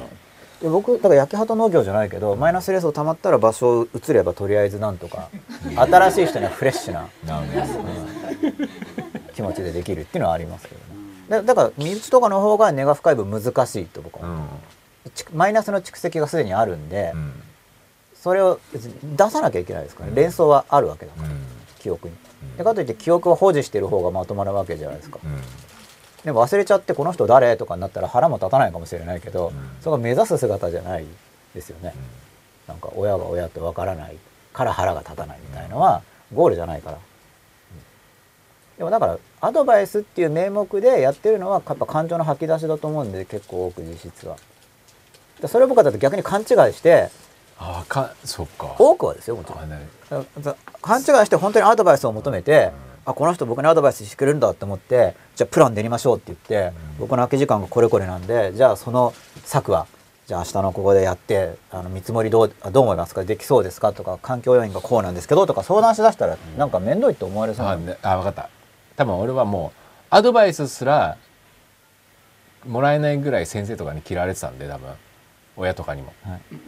からこうアドバイスしてくれるだけでもありがたいなって思ったんだと思う。まあ。それはいいですね。そうそう。うん。今でもそういうのあるかもしれないな、いや僕もあ助けたいっていう気持ちはありがたいんですけど、だからやっぱそそこにでもゼロはないでしょ。だからいやゼロはないとないでしょ。ゼロはないけどど1%でもあったらそれを見ればいいじゃないですか、いやもちろん見てるんですよ。だからそれがあやすっていう表現になっちゃう。んですよあなるほど。ね。そうか。まあ、表現方法ですねじゃ嫌だったらこうあっち行けってああやしてるわけだから一応。赤ちゃん可愛いと思ってあやすわけですよ。あなるほど。なるほど、どうぞどうぞ。吉田さんあマイク入ってますこれ。入ってますよ。あ吉田さんあのえなんか過去ずいぶん激しい人生だったんですか？いや激しくない。別に激しくないですけどね。なんか見てその親との価値観がもう結構早い段階で違うなっていうのが思ってたんで。10代とかそういうこと？そうもう小学校ぐらいからもう違うなって思ってたんで。要するにもう親は要するに割とこうさっき言ったようにに日本の教育にカチッとしてでこうしなきゃいけないああしなきゃいけないっていうしつけをこう押し付けてる感じだったんですけど僕はそこにすごく今感じたんでもっと自由でいい子供らしくさせてよっていうのがすごく強くてそ要するにさっき言ったように自分を出さないと 成長しないじゃんっていうのがあ要するに子供らしく出すのが多分一番周りの人っても気持ちいいんじゃないのっていうのがすごく思ってたんでそうなんか「こんにちは」っつってこう靴揃えて礼儀正しい子が果たして僕が大人だったらその可愛くと思うかなって思ってたんでそうはねすごく違和感をずっと持ってたのはありますよね。そっからだからもう少しずつ歪んでるんですよ。うん、そういろ一回すごい歪んでますよね。すべてを見疑ってかかるっていう。だから大人に対してはもうず誰一人信じないっていうあ状況ですね。うんあもう小学校閉じましたね。小学校ぐらい真っ裸の真逆ですよね。うん大人誰一人も信じないっていう。うん、だからその さっきのアドバイス去年はだから僕自分の経験しか信じないっうんていうのでずっとうんあの、育育ってきたっていう感じですよね。だそういう意味でアドバイスうんぬんの前に誰も寄せつけなかったっていう こと多分そういうようなだからすごく可愛くない子供だったなと思いますよ。今自分は振り返ってもしそんな子いたらああ痛いなと思うなっていう気がしますよ。例えば先生と口聞かないぐらいの。そうですね。もうそういう、うん、相当、うん、痛いそうですね。だから僕の友達は要するにこう、えー吉田とは付き合うなって言われてたっていう感じですよ。どっちかっていうと。三者面談で。友達の親に？え？そうです僕の友達のこれまあ僕友達の笑い話なんですけど要するに僕が高校1年生の時にあえっと吉田で山田っていう今でもあの仲いい友達なんですけどそことお母さんが三者面談した時にあのお母さんとにあの吉田とはあまり付き合わない方がいいですよって言われたっつって。せ先生に言われたんですそう先生がそう山田とそのあお母さんに。先生からマイナスの推薦を受けた。そうそうそうそう。そんな感じですよ。でも分かりますよそれはもし親があのなんだろうだったら先生としてはそう言いたくなる悪い影響を受けるからっていう、うん。なかなか影響力ありそうだったんですね。マイナスのね。マイナスの。そうそうそう。だからどんどんほら要するに社社会とか教室とかからはみはみ出していわゆる腐ったみかん扱いですそうそうそうそうそうそうそう。周りのみかんが腐るから。そうそうそうそうそううんでもまあ、なんか多分それはもう分かりますよ。僕も先生だったらそう言うかもしれないなっていう、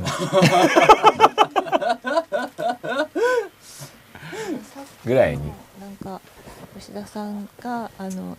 1%でもそのアドバイスをくれようっていう気持ちがあるっていうことで自分のことを思ってくれてるから、うん。こうありがたいっておっしゃってたじゃないですか。それはあると思うんですよ。でそのありがたいという気持ちを持てばいいっていうのもその通りだと思うんですけど、うんでももらったことの言うことは全部聞けないこともありますよね。その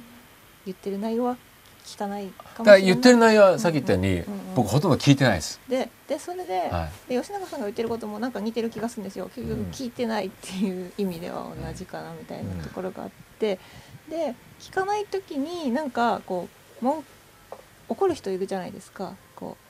いうことを聞かない。それはあんまないそうなんですか。だから吉永さんがおっしゃってるのはなんか聞かない言うことを聞かないで怒られた経験があるみたいなことを前多分聞いたことがあるんですけど番組で。ああありでます。それで、うん。怒られないためにあやすっていうことになってるのかなと思ってなんかこう私もこう言われたのをこう聞き流しながら言うことを聞かずに相手にも怒らせないっていうのはどうしたらいいんだろうと僕それあの承諾って取られたんですよつまり僕としては聞きないわゆる聞き流し、まあ、話は聞いてましたけど、はい。その「うんうん」っていうのは承諾ではなく相手の話を僕は聞いてますっていう意味で言ってたんだけど承諾って解釈されちゃうと約束って向こうが思うから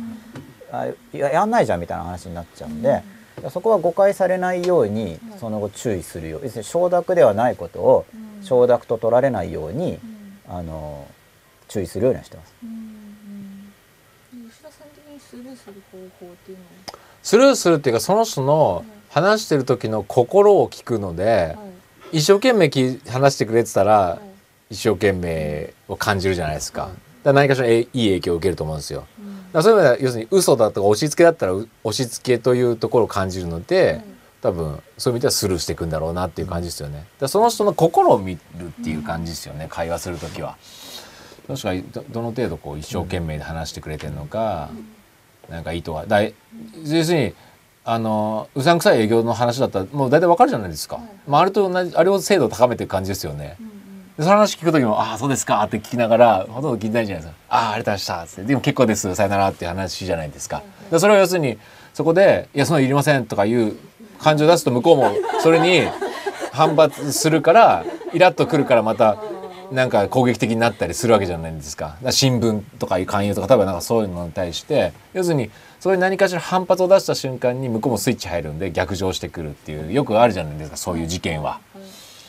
なんか映画の場合は向こうもそうやって「はい」って言ってこうスルーされることをある意味なんか慣れてるっていうかこう受け入れてるっていうか、うんそういうこともよくあるだろうって想定してると思うから、そういうふうにしても問題があんまり起きないかなと思うんですよ。すごい一生懸命こう、お前のためを思ってこうこうしたらいいよこうしたらいいよってこう熱く語ってすごい気持ちも入ってて、うん。でもその通りにやっても俺は全然ハッピーになれないんだぜみたいなことを言ってくることがあるかもしれないじゃないですか。でも気持ちは嬉しいみたいに思って、すごい熱くうんうんって聞いてでも言うこと何も聞きませんとかなった時に、その人はどう思うんだろうとか。あーそ気にしないんじゃないですか？そんな別に。一応僕はそういうとこリプライプラス 10dB って自分で言ってる何ですかそれ。いやその要は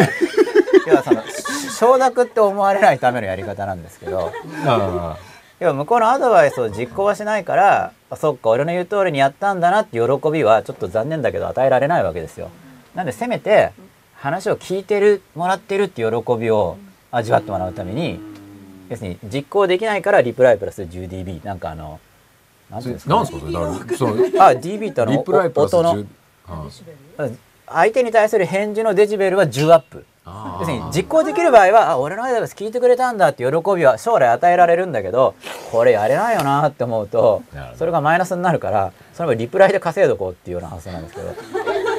入って10デシベル高く言ったら承諾されたっていやでもその話「ああそうなんですか」みたいな感じで「ああ」とか言ってそれぐらいにしとくんですよ。だからその承諾って思われないの？いや思われないです思われ思われない。そこはきちんと言うんですよ。言うんだけどその いやそうですよそれリプライじゃないからそこは、うん、リプライの部分大げさに入るんですよね。あちょっとこれできないなって思ったんで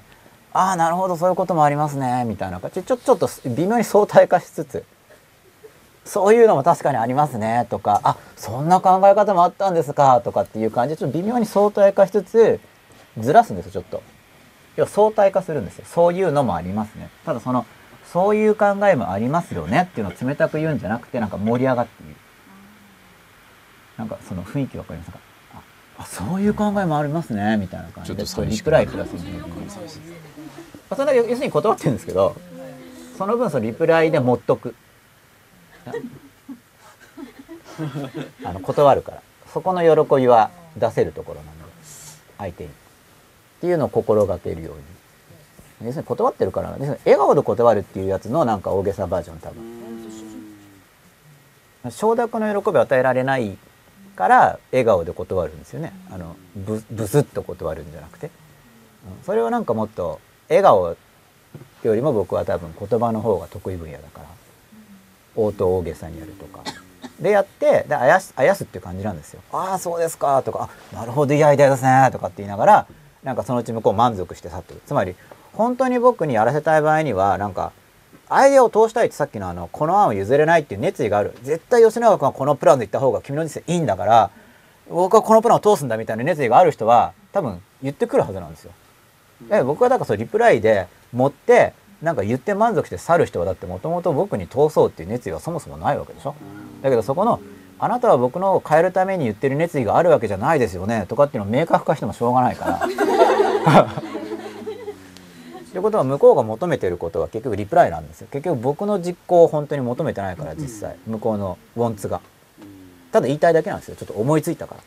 なんか浮かんじゃったんでこの浮かびついたことを評価してほしいっていうようなことであって本当に実践したら本当にいいかって言ったらちょっと微妙だからそれは。だけどそういうそれなのにそれなんですよ。そのなのにそこでリプライを持っておかないと後でやらないと不機嫌になるという法則みたいな大まかな。要するにやってほしいわけじゃないんだけどやらないと文句言うんですよ。とちょっとダブなんかダブルバインドっぽいじゃないですか。向こうは本当に僕にやってほしいわけじゃない。でやった場合はやったから出てどうでもない。やらないとやらないっつって不機嫌になる。なんかふ袋小路っぽいじゃないですか。で考えたんですけど、じゃあ何をが欲しいのかなと思って。やってほしいわけでもない。やらないと不機嫌になる。あ話聞いてほしいんだっていうような結論になって、だからリプライを盛ればいいんだってやった結果、うまくいったんで、あ、やっぱそうか。傾聴をこう傾聴してるっていういや傾聴と違います？よ。た例えばだをかあごめんなさい誰ですか？例えば吉田さんがこう番組中に話してる時とかに「ああ」とかって言ったりとか。でその吉田さんのやつで で僕がやらないのもあるわけじゃないですか。ちょっと意見違うなとか言って。うん。でそこで違うのをこうバンバンやるけど別に吉田さんもだって僕がもちろんいいと思ったのはもちろん取り入れますけどやんなくても特に腹立たないですよね、僕に「吉永さんこれは高校じゃないですか」って言う時とか、うん。それも一つの例だとちょっとそれそういうあれやってるっつってやってないですって言ったらはい。イラッとする感じがあるんですか？そのそういう。あそういう人はね吉田さんはそういうところ少ないかもしれないですけど、うん。ただそういう人のだからあしらいが上手になるとその時間がずれてるんでパターンが見えにくかったわけですよ。つまりうんアドバイスしてる時点とやってないからって不機嫌になる間には時差があるんでやってないからって言って怒ってるから、あ本人は多分そう認識してるんですけどでも実際はやらないから不機嫌なんじゃなくて話してる時の僕の肯定感が弱かったんで後々仕返しに来たんだなっていう解釈なんですね最近。は。ただ本人もよく分かってないその時差があるから。でも吉永さんも結構そこの、うん。やっぱり実行に例えば本読んでくれた読者の人が実行に移してくれないとかっていう要するにそのアクションになかなかつながんないっていうところに対して、あの相手に求めるわけじゃなくて、どうしたらそこがこう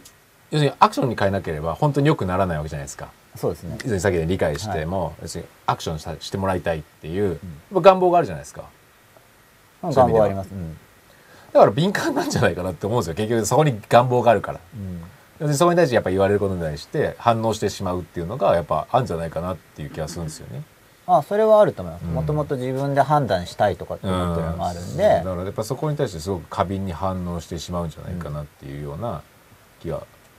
するんですけどね。で僕過敏だと思いますよ多分ね。で過敏である自分はどう生きるかっていうことで、うん。やっぱ過敏な分野についてはより対策が必要みたいなうん。感じ。要するに例えば全然か自分にとって問題じゃなければあの優先問題として小さな問題であれば僕にとって優先順位が下がるわけですよね。で僕が過敏な分野っていうのは早めにあのなんとかできている方が、うん。あの僕のその主観的なうん。あの人生活している時の気持ちがより安定するんで、やっうんぱり過敏だからこそよく考えてるっていうのはあると思うんですよ。特に僕がやっぱそこに過敏っていうのはあると思います。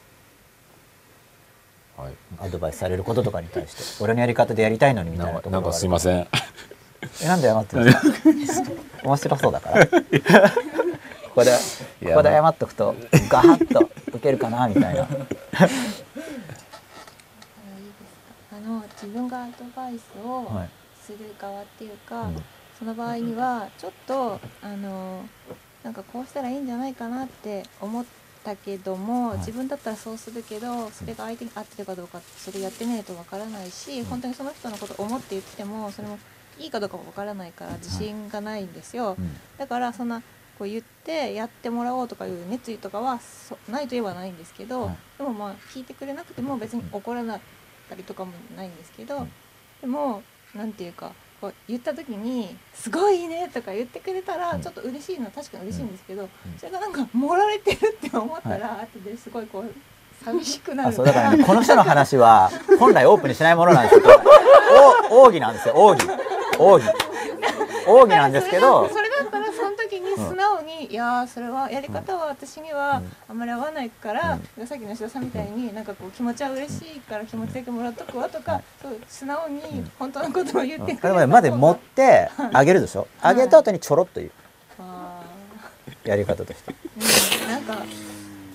もうちょっと真っ裸的に本当のことを言っていや一応本当なんですだからそれはその相手のこっちをも1%の気持ちに対してのリプライなんで、うん。決して嘘じゃないわけですね。そうですね。でも持そういうってるっていう。盛るっていうのはあの 盛るっていうのはなんか大盛り？はい。例えばなんか牛丼屋でちょっとバイトしたことないんですけど、はい。あなんかがたいのいいお兄ちゃんちょっともっと食べさせてあげたいと思った。らなんかちょっと大盛り多めに盛っちゃう、まあ上司がやって怒られるかもしれないけど、そういう感じの盛りですよなんか、うん。もっと盛っちゃうよみたいな。うん。じゃあそれ一種の愛っていう感じそう一種の愛と信じて。いやその相手の機嫌がいい方が相手のためになってるわけなんで勘違いさせてるのとも違うし。そうですか。一応いいとは思ってるんですか？本当に。まあそのアドバイスですね。僕一応うん。え僕としてはどんな感じかっていうと多分、その実はコンプレックスをこっちにぶつけている面があるけれどもでもどちらにしてもななちょっと善意はある。多分。あん。ま確信はないんですけどね多分善意はあるからそので多分おそらく本人は意識的には善意と思ってる可能性が結構あるのでその善意と思ってる気持ちを盛り上げたい。少なくとも。うん。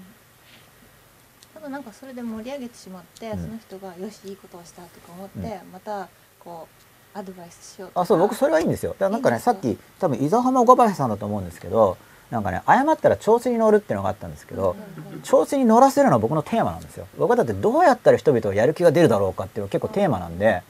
調子に乗るってのはイコールやる気が出てるってことだから、うん、ただ調子に乗って邪魔ず邪魔することに調子乗られたら 確かに嫌かもしれないけど、うんうん普通にアドバイスしてくる分には。邪魔にならないですか？まあもともとコミュニケーション絞ってることもあるかもしれないですけど、まあずっと言われたら多分嫌ですけど、まあ頻度次第。ね、うんまあて通常の頻度であれば別にあの言ってきても、そうだねっていう感じで、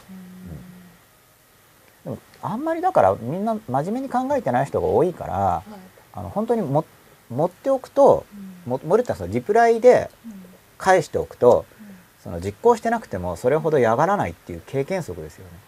もう次言ってくるかもしれないですよ。あれどうやってやってないの？ダメだよ。やっぱそういう子いいんじゃないの？やっぱそうですよね。とか言ってなんか、なんか盛り上げとけば満足みたいな。挨拶みたいな感じだと思うんですよね。なんか君のことを考えているよというスタンスを示してそれを受け取ってくれたから満足。ままあ本当の満足じゃないんだけどいやほ本気でアドバイスしてるわけじゃない場合ってことですよ。うん、でもそれは分かんないじゃないですか。いやわわかるわかるわかる。だってそれは通そうとしてくるから本当のアドバイスの時には例えばリプライで持っても、そこで満足しないです相手がいやでも満足ってななんなんなんでしょう向こうの気持ちの落ち着き。なんか会話が収束に向かう感じ向こうが満足して。発話する衝動が弱まってきてる。だってこっちに実行してほしかったら、うん。あの要は「なるほどそうですね」って言うと少し微妙にこってずらしてるわけなんで、うん。あの本当にやってほしいんだからみたいな話がもっと来るはずだから向こうから。こっちに。うん。でもそれは吉永さんが決めることだって思ってるかもしれないですでその熱意がないってことなんですなんですか？だと思う。もちろん僕が決めることだけど、はいはい僕にそっちに決めてほしいって熱意がある場合にはうん。入ってくるはずなんで、うん。うん。あじゃあ要するにそこまでのなんか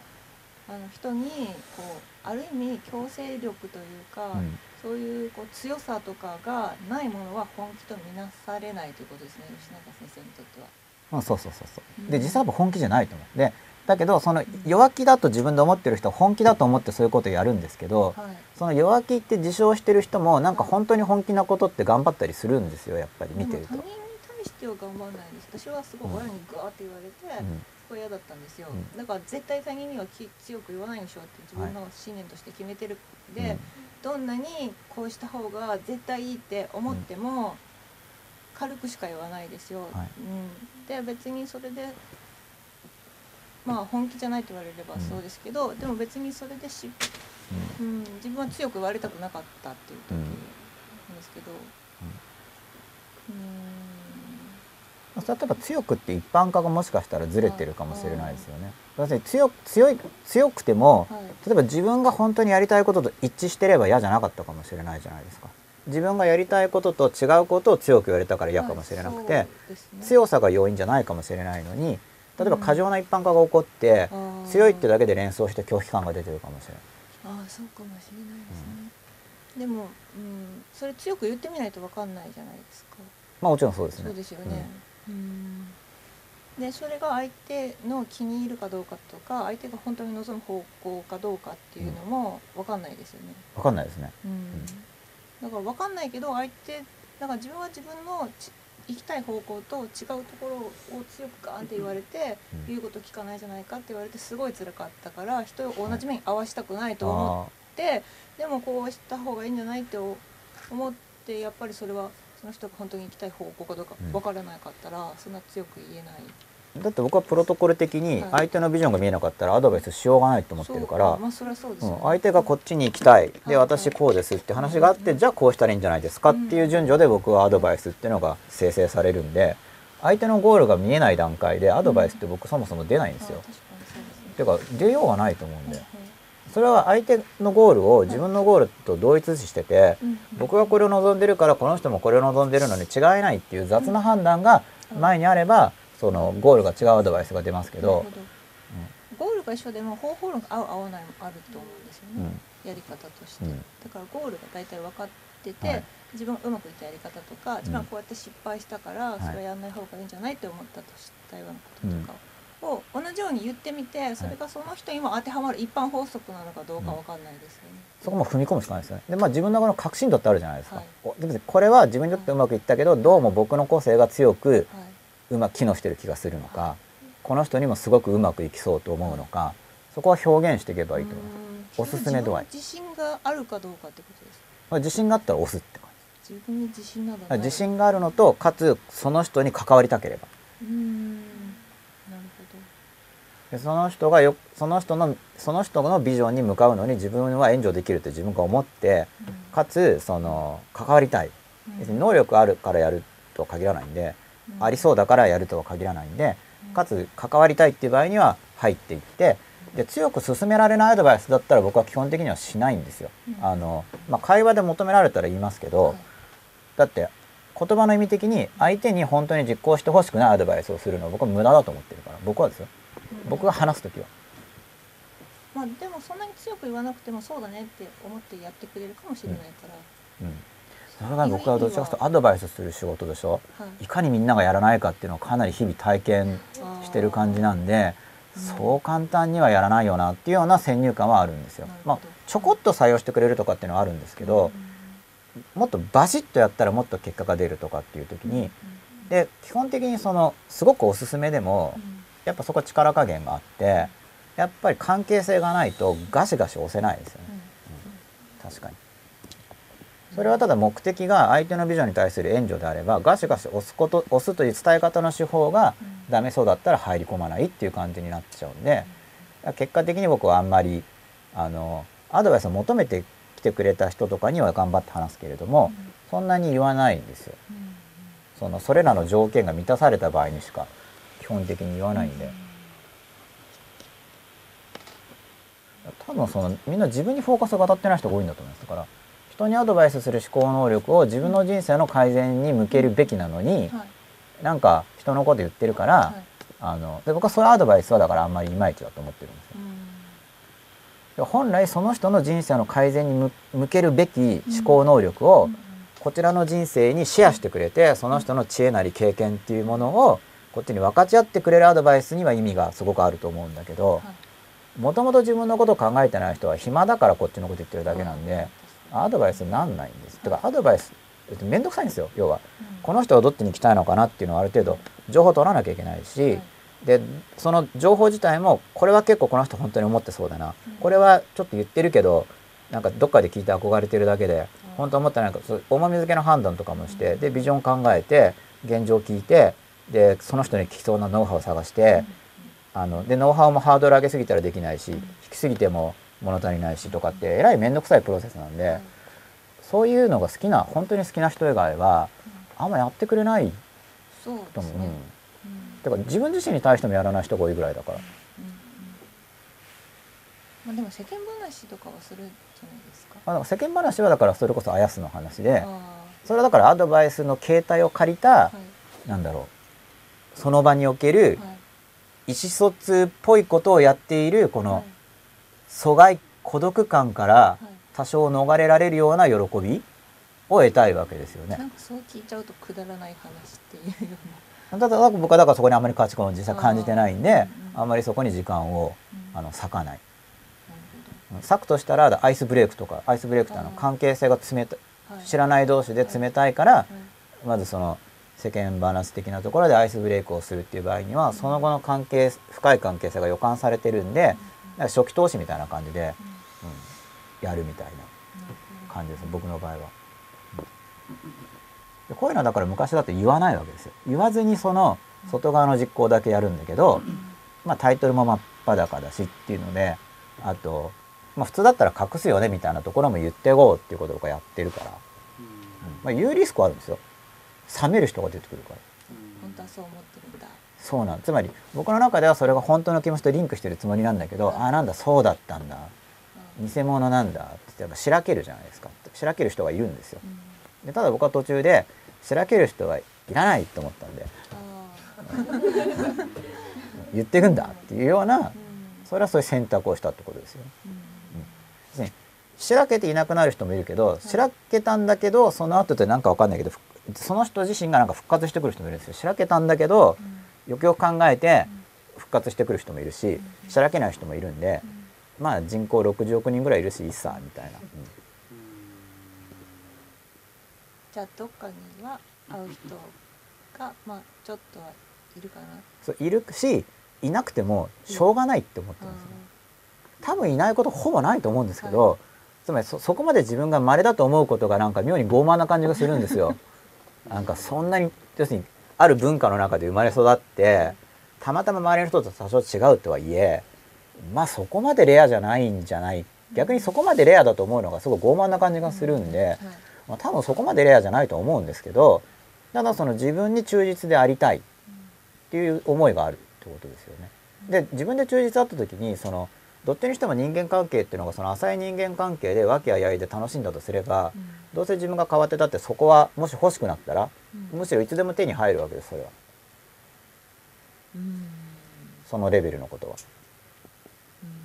ん。まあ、どっかのコミュニティに顔出しをして挨拶をするぐらいの段階でもう入れるものなんでそもそも。ただそれキープしないといけないから、それなりに手間暇かかりますよねねまあそこはやっぱコストとリターンの話でね。メンテナンスコストをかける価値を自分が感じているかどうかは見積もって、だから多分そういうふうに価値を感じてなくってその程度はすぐ手に入るよっていう人には多分手に入らないかなって思いました、あすみませんよく分かんなかったです。あ今のだからその一時的に例えば今会った瞬間のこの人たちと一瞬の和気あいあいはすぐ手に入ると思うんですけど、はいこの和気あいをを求めてる人は和気あいあいをこうキープしていきたいっていう、はい。長期間にわたってキープしたい人たちだから、それは長期間にわたってキープするコストをかけ続けないとキープできないので、はい。だからそれはすぐ得られるものではないと思うんですね。だからあわけあいあいをキープする、うん。だからまあそれをキープする価値がないと思ってる人はないコストをかけないから手に入らないけど、う手に簡単に手に入るって思ってるのは間違ってるかなと。あまあ初期のわけあいあいっていうのがコスト低く手に入るっていう部分で、あはい。であの時間軸を長くしてわけあいあいって僕はもともと人間にとっては難しいと思ってるんですよ、うん。なぜなら人は飽きるから、うん。それは初めての時にはそのはい新規性の興味っていうのがあるからわけあいあいを作りやすい、はい。あと相手もわからないんでみんな力関係とか上下関係とかを測ってるから、うん要するに人間ってなんか自分より弱いとかって思うと態度変わったりしますよね、はい。それが初期段階だと分かんないから、はい。わけあいあいに入りやすいんですよね、長期的にやっていこうと思うとそのはい。新規性では引っ張れないから、うん結局趣味とかがあってどんどん心の深いところに入っていったり、自分の本当に本当に自分が深いところを持っているビジョンとかを歩んでいくときに共通領域がある人じゃないとしんどくなるんですよ。ただ大事なのはビジョンが一致してなくてもいいっていうのがやっぱすごい大事だと思ってて、自分のビジョンがあってある人のビジョンがあってどっか共通領域があればそこではエンジョイできるんですよ。ね。だから例えば趣味のサークルだったら自分の欲しいビジョンの中に何かの趣味があってそこは合うけどこっちは合わないとかって時にはその合うところだけうん。その交わりを楽しんでればいいのであって、はい。っていうふうに整理していく感じだと思う。で和気あいあい自体僕はだからそんな求めてなくてうん。多分。その。どんどん深く分かり合っていくとか、はい。っていう方が僕は好きな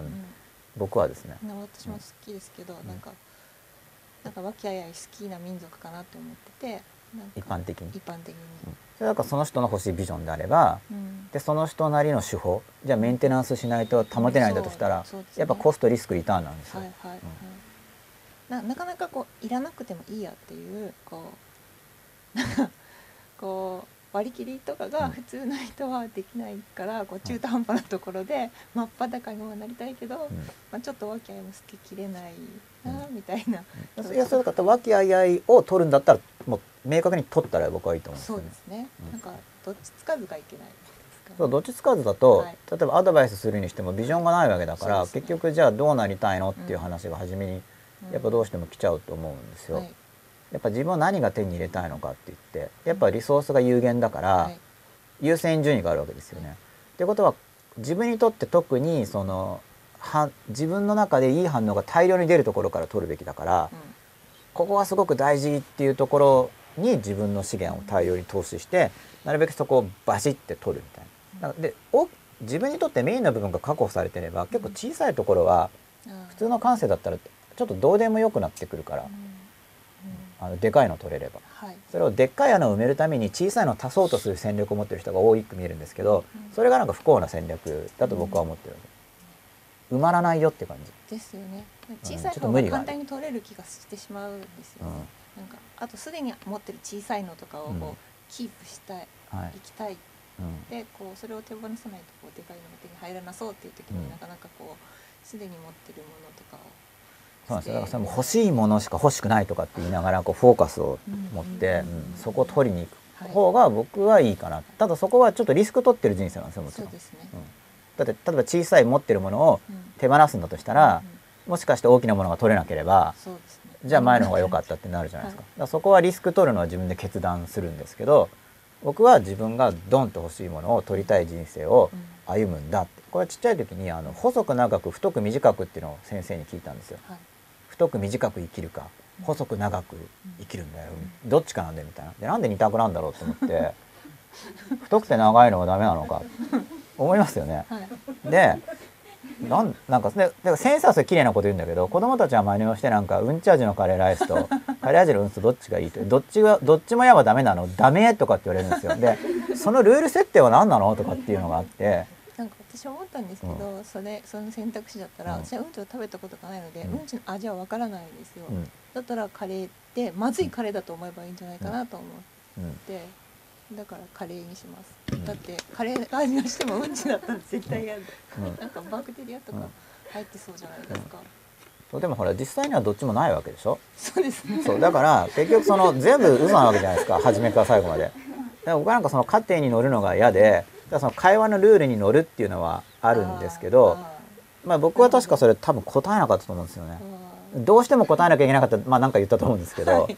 言いたくなかったんでそれ嫌だみた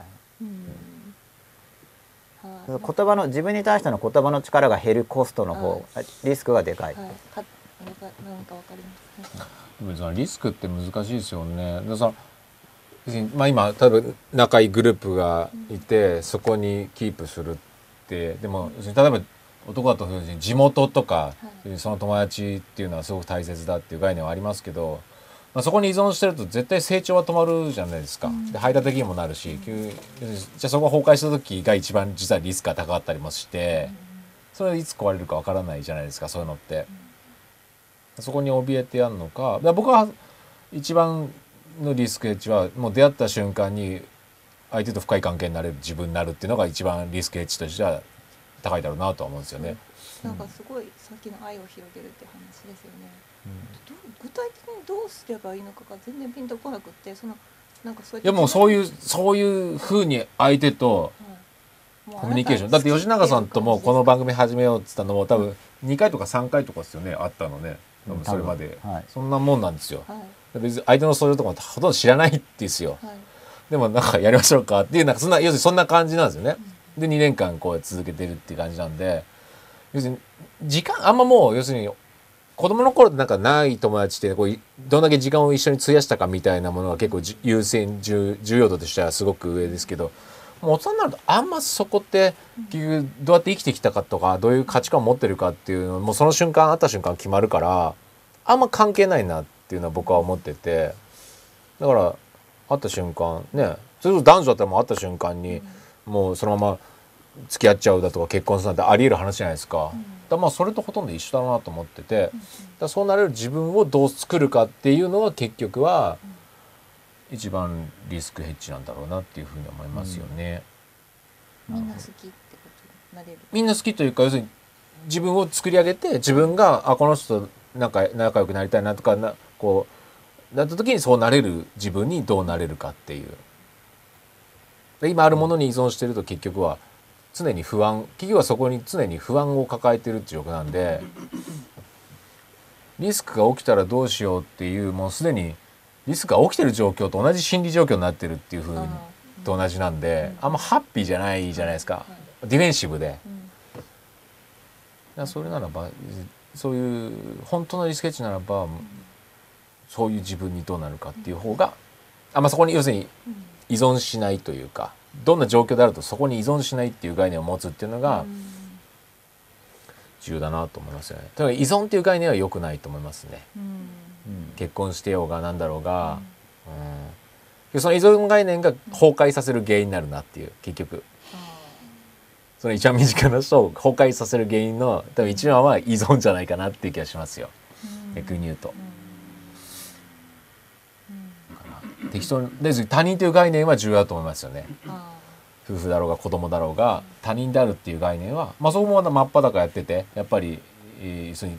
人は子であるっていう概念を僕も気づか気づいたすごく大きなあれですけども、基本孤独なんでそこベースで全てを考える方が実は孤独にならないっていう。僕なんかそのメンテナンスコストっていう概念はすごい大事だと思ってて、まあ、自然像自然源っていうのがトレンドっていう概念で捉えてるんですけど要はメンテナンスコストが必要ってことはトレンドとしては自然源しほっといたら減る人間関係なわけですよね。ほっといたら減るからメンテナンスしないと崩れるわけじゃないですか。ただ大切にしたい大切、まあ、人間関係も多分みんなグルーピング、まあ、明確にしてない人でもなんとなく持ってると思うんですけどその大切にしたい大切な人っていうのはあの大切にしたいっていう部分は要するにメンテナンスで資源を投入してるわけですね、はい。大切だから大切にするんだと、うんうんだけどあのメンテナンスコストが必要な環境を僕は失われるリスクが高いっていう判断なんですよ。うん。仮に大切にしてても。うん。なんでかってメンテナンスコストをかけてるから維持されてる可能性があるんでうんだからリスクが少ない関係っていうのは別にメンテナンスとか全然してないん。だけどうんなんか長持ちしちゃうとかそれもたまたまお互いになんかレアな部分がうまく噛み合ってるとお互い希少価値があるんでうん。特にメンテナンスとかしなくてもうん。むしろその世の中で揉まれるに従って価値が上がっていくというその自然像の関係。うん。メンテナンスしなくても関係ほとんどたまにやり取りするだけで関係が深まるような自然像の関係っていうのがリスクが低い関係であってメンテナンスしなくちゃいけない関係っていうのは全体的にリスクが高いと思う。それは資源の投入量にかかわらずむしろどこどか資源を割いてるから維持されてる関係だったらうん。投入量なくしたらむしろ壊れやすいかもしれない。そうね。大事にしてきても。うん。なんかこう分野によって人によって要求水準が違うっていうことがあると思うんですよ。そのなんかこうこうたくさん構ってほしいタイプと、はい。たくさん構わなくて平気なタイプとかってあるじゃないですか。はい。だからこうまあありがちなのは男の人はたくさんこうメールとかくれないけど女の人はバンバン来るとか。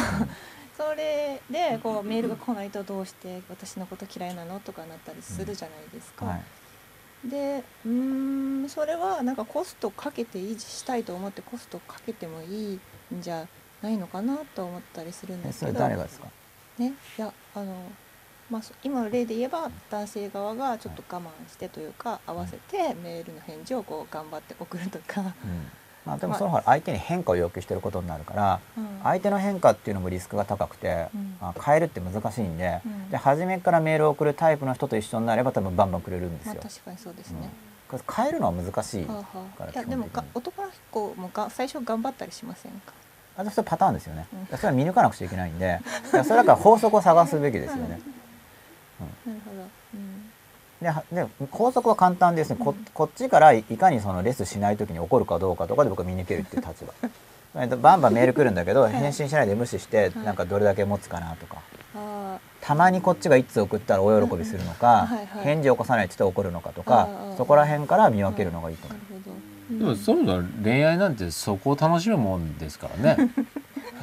それなかったら多分相当つまんないと思いますよ。っそうですよね。ていう状況になってんじゃないかなって僕は思いますよね。うん。言うたらマインドシェアの取り合いみたいな状況を楽しむようなものが僕は恋愛だと思うんであんまネガティブにそこを取らない方が僕はいいんじゃないかなって思うしそう思わせない男は多分つまんないでしょっていうふうに思いますけどね、そういうふうに気持ちにさせてくれる人がいることはすごく幸せだろうなっていう気はしますよね。その辺はすごく使い分けるというかあの認識を間違えない方がいいだろうなと思いますよね。そういうのは楽しんじゃうっていう方が、適度な不安とかってあった方が楽しかったりするじゃないですか。自分も頑張れるし。最善経済長く行くよりも私思い通りにならない方が、まあなんかワクワクしたりとかドキドキしたりとかっていうのはあるんじゃないかなって気がしますよ。でそれも基本的にだから孤独という一人なんだっていうのを前提に自分をしっかり持ってると、まあ、全部楽しいもんありがたいもんですよね、そういう意味では。そういうどっかに傲慢になると結局相手のせいだとかなんですけど、まあ基本的にその一人ベースっていうのを持ってると、ほとんどのものがありがたいという感じであるのはんじゃないかなっていう気がしますよね。あそこは結構僕と吉田さん、まあ、これ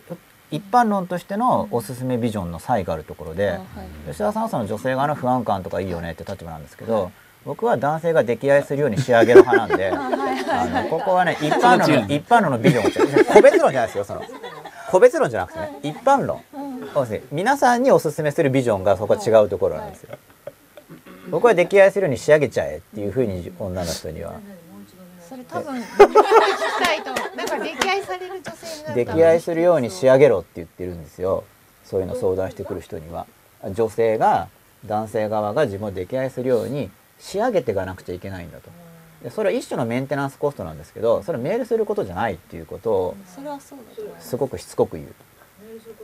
そうメールしないことなんだよって。そのメールしないことに心のエネルギーを使うべきなんですよね。なんでかっていうと基本的に男性を追いかけるっていう習性を持ってるからメールとか来ると安心してほっぽっとかれるのはもう目に見えてるわけですよ。普通の人はですよ。うんそのレアななんかすっごいもう海外しいなんか女性的なもう僕今なんとか買ったとかコンビニナウとか。そういうそういう人はねどんどんぼスパーンって仕事中でもレス来るんだけどそうじゃない人っていうそそれそっちが、まあ、最近増えてるかもしれないけど もともとはあのいちいち返事するの面倒くさいんですよ。あの盛り上がってる時以外は。だからそのもうレア感を演出しなくちゃいけないんでメールしたくなったらあの送る前に女友達に送るとか そういうのを教育するわけメールをしない努力をするだから溺愛するっていうのは要するにもう向こうからどんどん壁を越えさせなきゃいけないわけですよね。でなんかその壁を越えたことに満足感を覚えさせるためには壁を作んなきゃいけないんですよ。だからゲームセンターに行って男性がブロックとかボンボンボンとか壊してるのを見てあこの壁壊すのが好きなんだな、そそれはちょっとなんかそれだけでうん、でその壁をこう画面上でもあえて出してバシバシ壊させないとあの乗り越え感を感じてくれないんですよね。うんだ乗り越えさせたっていうのを実績を作ってお膳立ては自分がするんだけど手柄は相手にやるっていうようなことの繰り返しで仕上げていくっていうようなこと。ンガンガンってやって壊れなかったらゲームオーバーになる。だからこっちに関心示さない人は切る。なんか溺愛しないタイプの男性っていませんか、まずそれはだからその小学校のビジョンで溺愛僕は一般論として溺愛がおすすめだけど溺愛うざいっていう女性は溺愛しないタイプを探すべきだと思うんですよ。あなんか男性であまりこう恋愛にこう入り込まないタイプのだから僕は溺愛されたい女性に関してはそれはだからターゲット外にすべきだって言ってた。あその溺愛するレアな品種を見つけ出してゲットしなさいっていうのを教えてるわけ。その1対1のマッチングじゃないよってことを言ってるわけ。女性側にとって都合のいい男性がいるから女性とかその1個の個体つまりそこにそれがすごく好みであるというただすごくレアなんですよ。うん。その自分が向こうのドンピシャの好みであるなんていうのはもうごくごくレアだと思った方がいいんでそうそのレアを見つけに行くのか。うん。ただ見つからないコストがありますよね。うん。ただそれ高値望みとちょっと違うんですよね。高値望みっていうのは向こうがこっちを溺愛するってファクターを重視してるんじゃなくて一般的な価値尺度でしょ？あの昔の高身長高収入とかっていうの。ははい。うん高身長高収入を狙うよりはまずまず第一ハードルが自分が好み。うん。なんでなんか知らないけどいろいろ向こうの正規力とかあって、うん。例えばその男性の要するに範囲が狭ければ日本男性に限っちゃうと外見の好みもすごい収束しちゃうんですけどもっと範囲広げればなんかどっかの地域は自分みたいのがすごいタイプが多いところとかもあるかもしれないし。でもどっか一人でいいから別に地域まで行かなくてもいいんですよ。まあ、それはモテたい場合の人の戦略ね。でモテたい人の場合にはインターネットとかで検索してその地域の人気ある女優とかってわかるからなんかこの地域いけそうとかっていうリサーチするとか、うん。やっぱこの顔似てるかもとかでも僕は基本的に常に goal-oriented。だから出来合いされそのプロセスを楽しむんだっていう。吉吉田さん吉田さんだから吉田さんの女性のシェア感っていうのはその不安感を楽しむ女性の方が総数多いってことでしょ？僕は溺愛されたい方がマジョリティだと思ってるんで皆さんにおすすめする時はそうしてるけれどももちろんその不安感がたまらなくこの胸焦がれる感じが恋愛っていう女性はそこは goal-oriented だから胸焦がれるようなシチュエーションを作るべきなんですよ。いい感じでほっぽっとく男性と付き合わないと。いけないでもこれは難しい。だでも溺愛する男が果たして好きになるかどうかってまた違うわけじゃないですか。女心としては、うん、別にでき男が要するにお前だけだって言われたいかどうかっていうのはまた違うでしょ。だからその溺愛された中からピックした方がいいと思いますよってのが僕の意見モテるようになるってこと？いやなんかもうもともと難しいプランなんですよつまりそれ僕でかいものを手に入れろっていうだから基本だからドカッと細かいのを取るなとそのなんか返事くれないぐらいで怒るような小粒の男は捨てて砂だからそんなのは。もっとドンっていうロックを取らなきゃいけないんですよ。でそれはロックはどこにいるかって言ったら溺愛してくれる候補の中でかつ自分の好みに合う人なんですよ。だけどその溺愛溺愛してくれる人の候補を出さなかったらその中に自分の側の好みがいなかったら結局ダメなんで。ただ追いかけてくれる人を飼っておくとそこで自分のスキルを上げられるんで追いかけてくるわけだから。あそうそう。だからそのスキルを保っておくことでその溺愛かつ自分の好みの人をうまくゲットできるスキルを身につけるために使うそこのゾーンは。しょスキル。正直スキル前に女性としていろいろあるわけあるわけですから、まあそれは前提条件がありますよいろいろあると思います。よそそれができる人には。うん、いやだだだこういう話がやったら嫌いな人もいるんですよ。あの、ね、そんなの恋愛じゃないとかって言われた時は。だからそれは僕のおすすめってだけなんで僕はそれがやれる人にはね幸せになるプランだと思ってるけど でもそれが自分を好みってことなんで正解。そんなことないと思うな。それはそうですよ。検索してそうじゃなくてもいける。まあ見た目もそうなんですけどでも多分ねほとんどの人はそんなに見た目プライオリティ高くないんで。いやいや高くない。それ第一印象でしょ。だから見た目プライオリティが普通は確かに高いんだけどそこ迂回しなくちゃいけないんでみみ要するに見た目で勝負しないんだったら他の美点を持つべきなわけじゃないですか。他の美点を、うん、い結構二つあったら美人と別の特徴があったらこれがこう隠れるぐらいのものを持てばいいやそれは人間の好きっていう心理を勉強して結局その見た目っていうもので初めをみ見た目で引っ張らないってことですよ。そういう結果的に愛らしくみ愛らしく見せてしまう戦略を取ると。自信がない場合は。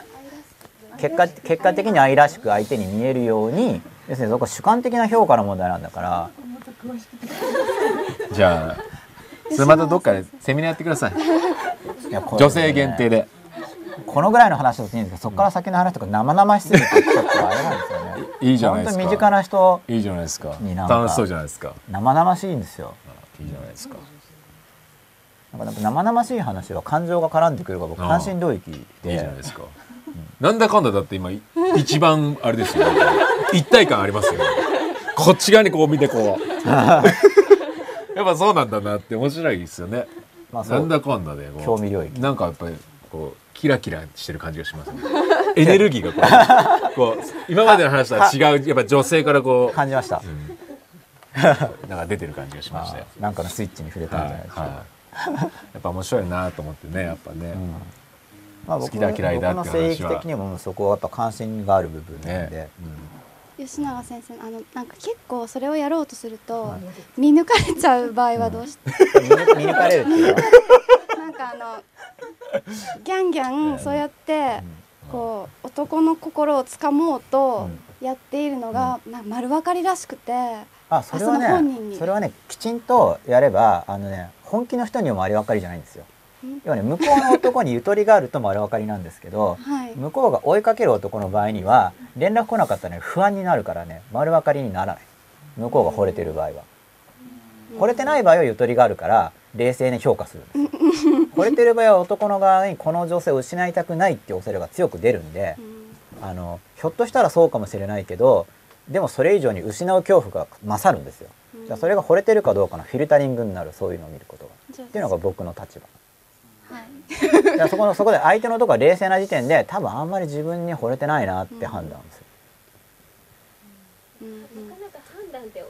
気持ちになれないですよね。そんなな判断って結構冷静な。あそうだから結局それリスク管理の話なんで 結局それも。これ違うからカットっていうのをやってるわけですよね。でも多分確率論だからまあじゃあ出会いが必要だったら出会い増やさなきゃいけないしあともちろん確率上げるためには自分の魅力を高めた方がいいですよね。でさっきの吉田さんの自己向上もそうだけどだから女性もそういう話にしても当然自分を向上させて進化させてで基本的に感情コントロールがまずすごくできていてで少しそういうテレンテクダがあれば多分結構いけると思いますよ。テレンテクダ。は多少必要なんですけど。テレンテクダは詳しい人から教わると生々しく教われると思います。詳しい女性は詳しいと思いますよ。プロフェッショナルみたいな。本当になんかでも世の女性はすごいなって思う世の女性。職場の方にアドバイスをあの歯がゆい私のことを見ていて歯がゆいという、私のことをどうも大切に思ってくれている上司の人が、いあそ女性の方が一つなんか伝授をしてくれてなんかこう物を 渡す時に、あのお茶か紅茶かどっちがいいっていう風に聞くんじゃなくて、こう私上手にできないんですけど紅茶かお茶どっちがいいって言った方が可愛く見えるっていう風に、その例えばなんですけどそういうところから、そうです。そうすると、その顔が映って、こう記憶に残るから、職場で？あ職場の方にそういう。上司がなんかそのジェスチャーできてないと思って見るに見つめて。上司はできてたんですよ。すごい可愛くこうこうかどっちがいいっていう、っていうのといやそう。あそうねえ。ねわかりやすいえねえ。まさかの。まさかの最後の最後に。最後の最後でもっとすりゃよかったなみたいなね いやいやもう足りないぐらいがちょうどいいですよ。面白いその上司上司はお年いくつぐらいの方なんですか？40ぐらいです。うん。うん。えあの上司はなんていうかえ上司見た目はいくつぐらいの人なんですか？見た見た目で判断したんですけど40っていうのは。はい。うん。いやすごいなと思って感心してる場合じゃないんですけど。本まだ関心からできてますよ。当ですか？すごいと思ってでも結構立ち振る舞いとかで判断してる人多いと思うんですけど。あそうなんですか。でもだから男性の見た目にはそう小手先すごく重要だと僕思いますよ。そのさっきのほら見た目重視っていう話に対してはそこは小手先が効く分野。だけど小手先なんで結局永続性がないから結局そこはなんか大初めの興味を取れるかもしれないけど長持ちしないんで永続性があるのはどういうやっぱ自分の進化向上のために頑張ってるっていうのが一番大事だと思いますけどそのやっぱそのその子なりのうん。その幸せのビジョンを持っていてそのために一生懸命やってる。あとさっきのあごめんなさい。あどうぞ。さっきの流れでも思ったんですけど結局そうやってやってもであなたいくつって言われるじゃないですか。あそれ男性に？男性にね。やでその人いくつなのって言われるじゃないですか、で40とか言ったら「ああ」ってもうこれでもうダメじゃないですか。でも生きてれば絶対40になるんですよ。うん。だからそれはこう努力とか関係ないっていうか、本人の生きてればなるんですよ。うんはい。だからそうやって自分のこう関係ない男の人は別に40でも50でもなんかこうかっこよかったら若いお嫁さんもらえるけど、うん女性それはすごいレアじゃないですか、うん。だからまあ別に若い人と付き合わなくてもいいですけど、うん。なんかおお女の人はすごいこう女優さんとかではい。も見た目とかも若々しくてうん。すごい美人でもやっぱりそんな30歳とか40歳の女優さんはやっぱ20歳の女優さんよりはピチピチ度が劣るし、うん。ババアじゃんって言われるじゃないですか、うん。なんかもうその辺でもうなんかこう年齢でもう全てがダメみたいにうん。もう男の人はなんかスポーツができるとかブサイクでもスポーツができるとか、は勉強ができるとか東大だとか、うん。なんかそういうので結構カバーできると思うんですよ。仕事ができるとか、うん。お金持ちとか、うん。女性の場合何もカバーするとこないんですよ。なんかこう社長とかでお金持ってもうババアじゃんとかって終わりだし、はい。うんなんかなでしこジャパンだって別にモテないですよね、うん。美人だったらモテるけど、ん。結局。今男子のサッカーで全然褒められてると思う。や褒められるのとモテるの違うでしょ。別になでしこジャパンいい感じ感じいいね。いいね。吉田さんが喜んだのがいいねさっきでした。ね吉田さん喜びが来た。今ねそう入った？みた。いな今やっぱり真っ裸出たでしょ今やっぱり。こうちょっと踏み込んだらやっぱりさちょっと素直な感情が出てくると。ちょっと場が温まってきたかそうなっていうそうそう感じですかいい感じいい感じになってきましたね。別にモテなくてもいいですけど、うん。なんかそういうふうになんかこう全て見た目と年齢とかだけで、はい。全部が判断されてる感じがするんです、ん。あの人間のね。うん。だからなんか女の人は例えばまあアマゾンとか見てて有名な女性の経済評論家の人の書評とかになんかここんなババアはとか書書く人がいるんですよ。はい。でなんかもうこんな女とは寝たくないからどうとか書いてるんですよ。えはい。真面目なアマゾンの書評なの？嫌いなんだと思うんですけど、うん。でなんか女の人は絶対悪口とかうん。そういうこと書かないですよ男の人に、はい。まあ、そんな別にいちいちそんな対象であるかないかとか、あ言言ったりはや表現したりしないけど、男の人はなんか別に向こうから言い寄ってきたわけでもないのに、なんか勝手に勝手にお前なんか全然魅力ねえよとかそういう態度を取るんですよ別に。そそれはですね若い女の子に断られたのやつあったりしてるんですよ。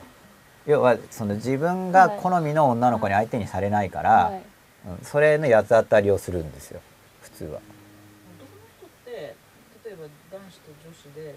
修学旅行行って、はい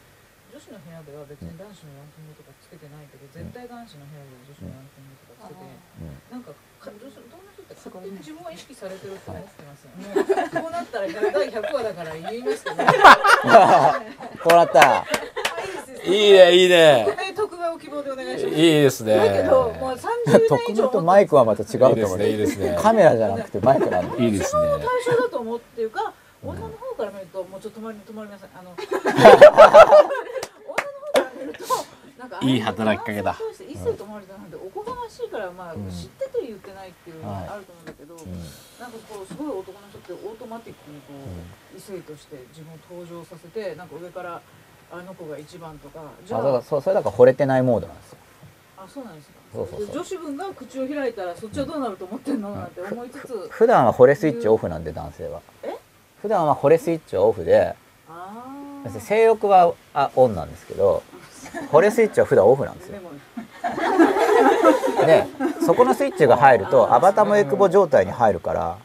うん、だから変わっちゃうんで。それってあの、もう一つあのと目薬はその陸民モード全開で言ってるわけじゃない。もう一つ思ったのは、それってやっぱ、フレスイッチがオフだから男同士のこう泣かないでください。え違うこれドライアイとでも,、ね、でもね泣いてるのかもしれない、うんドライアイだと思ってるんですけどね。泣いてるのかもしれない。責められてる。男の一員なんでそのいじめないでください。ごめんなさい初登場ですいやだ、フレスイッチがオフだから本当の心は隠して、うん。その男同士のこうなんていうかににトークになってしまうなんかオフだから隠してっていうかオフだから本人も知らないんですよ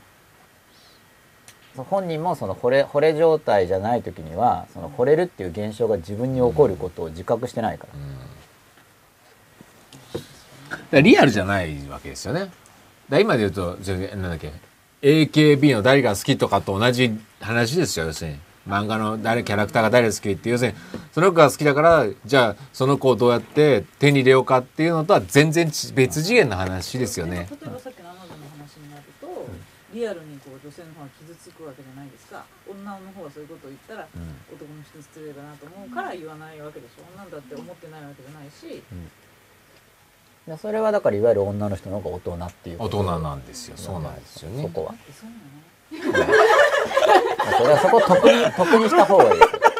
いやそのさっきの魅力魅力が増せないって、うん、そうそうでもそれは結構ね、まあ、こんなこと言っちゃあれですけど日本のこうテレビとかつけてもそういうことをみんな当てつけに言ってるから、タブーにまだなってない。んですうん。私なんかすごいじゃない。いやもうどんどん喋ってください。ぜひぜひ。あ終わっちゃいました。さっきはさっき終わんなかったのに。え書き込まれてますようん。これやっぱり女性かなんか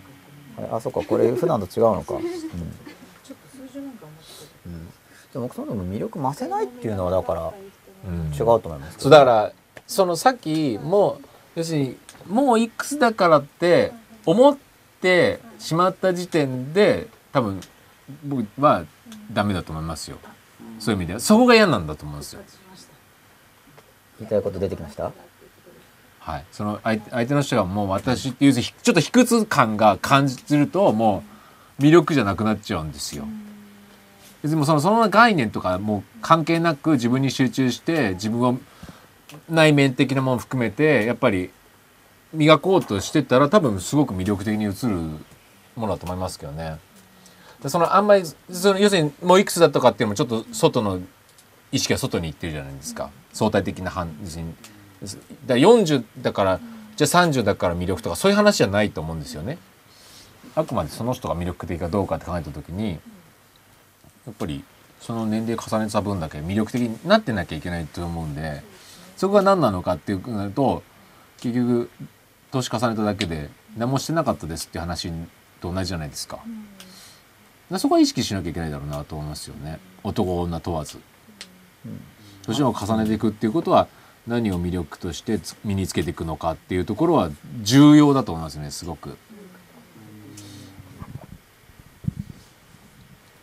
あ終わりました？なるほどいやその年年と見た目以外の魅力がないっていうふうにまあ決めつけちゃってるんで、何が積み増せる部分かっていうのをだからそこは研究するといいと思う。あそうかそいやそんなもん関係ない。だから惚れスイッチオフの時の評価基準に過ぎないんです。よ、その惚れるかどうかの基準じゃないんですよだから、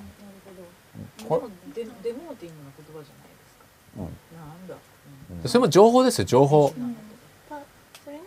別にこっちだってここでスイッチオフだし、うん。別にそういう性的魅力で判断されたくないと思ってるのに、はい。勝手に魅力ないねとか言われたらすごい嫌だなっていうか別に。いだからそこはもうだから恋愛ターゲット外にやなる別わけなんで。に害で構わないけど害ってわざわざ言われたくないでしょ。だから女性を評価する権利があると思ってみなんかほぼ全員が思ってるじゃないですか。うん。あなるほどね、そんなそういうもんかな人とそのしてリスペあるっクトしてて思ってなくても、うん。そう言って年いくつ可愛いのとかって、うん。そういうのがもう脊髄からだ から脊髄から出るとするじゃないですか。でそこで脊髄からふわんって年を聞くなんか脊髄反射かなんかで何歳って40歳50歳とかって言ったとしますよね男性が。でその女性側が積み増せる魅力っていうのはそこでなんかもういかに軽やかに爽やかにかわせるかっていうその感情の部分が要は女性とは感情が重たくなりやすいわけでネチネチなりやすいわけなんですよ。だからそこがすごくなんかダイエットっていうかもうほんと軽やかにできてる。っていうのがその魅力をすごく積み増せる部分だと思うんですよ。例えば美人だけど帰るたびにネチネチ毎晩言われたら普通嫌になると思うんで。まあいやそれと、うん。それぐらいですよ個別答えは。けど、うん。私は逆にそういう話を男性がもうちょっと引っ込めた方がいいんじゃないかなと。うん。まあ、確かにその方が世の中丸く 丸くはなると思いますけど。女性側の攻め方っていうと現状からどうするかだから。現状からだから。だからそのメンタルコントロールだからそのメンタルのシェイプアップと肉体のシェイプアップはできるんでやれば、うん。そのいわゆる理想的なシェイプを持たなければいけないっていうことじゃなくて。はいはいはいわかりました。そこのに引きずられるなっていう。何に引きずられるってあそうかメンタル的な部分が魅力に実はすごくなるってことですよね。だからその要するにその惚れてない時には見た目重視なんですけど惚れ云々の部分はメンタルなんですよ。そうなんですか。あそうそう。だからそこがあのだからまあ秘密。でも結局メンタルな部分がやっぱり表情とかその人が出すなんだその空気感は大きいと思いますよね結局。だそのそれがじゃあシワが増えたからどうとかっていうのはなくはないと思いますよそれは。でもそこで勝負できないかっていうとそんなことはないと思いますよね。要するにそこの要するに結局卑屈感によってオーラが本来出せるものが出てないのが原因としては大きいと思いますよね。もっと自分に自信を持って本当に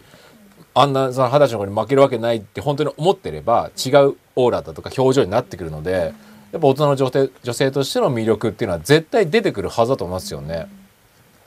それ男だってそうじゃないですか。二十歳のこと肌と比べは勝負できないけどじゃあ何で勝負するってなった時にやっぱりもう内面的なも何かっていうのは出すことによって違うもので勝負はできると思いますよね。ていうかできなきゃダメですよねそういう意味は。人人としてあの異性にモテるかモテないかの以前に多分人としてもそれは成長が止まってるってただただ老化っていう話ですからね成長ではなくて。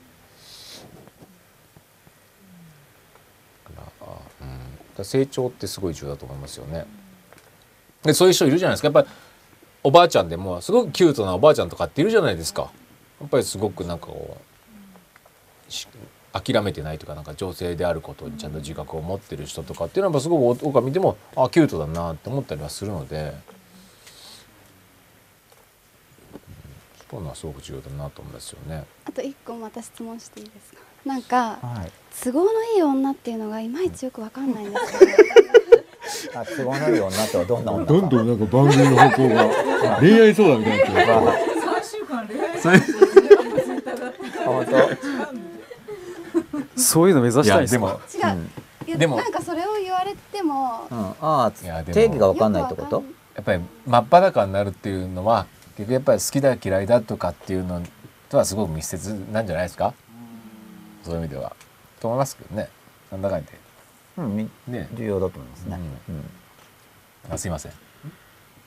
え都合のいい女の定義？都合のいい。僕は僕は意見持ってますけど みんなから聞いても面白いかなと思いますけど。あじゃあ端から言ってみますか。都合のいい女っていうあり都合のいいわあります？特になければいいんですけど。僕は都合のいいなってこういう女だと思うと最近結婚したんであれなんですけど。いやいやいやそうなんだけど幸せ者。いやいや都合 都合のいい女っていうよりかまあ結婚してですけどその家事とかその料理作ってくれるとか、まあ、最初は全然期待していなかったんですけども、まあなんかこう乗せるっていうあれじゃないですけどほ褒めてあげるっていうことをしたらもう結構すんなりやってくれたりするんで、そういう時はまあ都合のいい女っていうかわかんないですけど。まあそういうそれ奥さんの話ですか？はい。いいですね。いい信頼関係ができてますね。あそうですね、あ質問はそのせ世間世間の一般的な意味を知りたいってことですか？違いますよ。もう思うつ都合のいい女だなって思う自分の気持ちを。それ言えないっすね。これこれ だってこれこれ全世界に中継してるわけじゃないですか、はいもう全世界ですよ、最終しかも回ですから。中継だけじゃなくて録画で 10年後も見れますよ、それはこんな女がいたらすごいなっていう。もうもう結婚されてます？あしてます。はい、あもう奥さんも見るし、はい。娘も見るし、はい。そうですね。孫も見るかもし孫もれない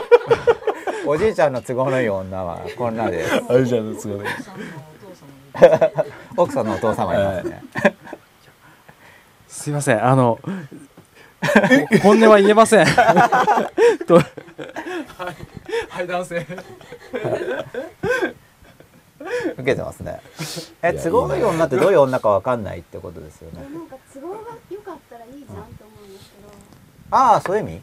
それはその、うん、予定予定のこと？いやいやその都合のいい女っていうのはマイナス意味マイナスの意味で語られていることに違和感を感じるってことですよね。あそうなんです。すそうなんごい、だからそれ確かに程度問題で、はい。世間一般でいう都合のいい女っていうのはあの惚れてない女なんですよ。うん。世間一般でいうのは。だけど、はい。本当にあまりにも都合が良くて君しかないとかだったら確かにいいと思うんですよ僕だから都合のいい女になりやすいタイプの人は、もう究極都合が良くなるように目指したらいいってことですか？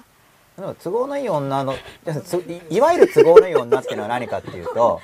要するにいわゆる都合のいい女っていうのは自分のことに惚れてない男性の願いを叶える女性のことなんですよ。わかります？自分自分が女性である時に男性はその女性を好きじゃないんですよ。惚れてないんです。惚れてないのに自分の自分に対して惚れてない男性の願いを叶えてしまう女性のことを都合がいい女って言うんですよ。あの呼び習わしで。でその場合そもそも惚れてないから、うん。で都合よくしたら惚れるかって言ったら普通ないんで。見えます？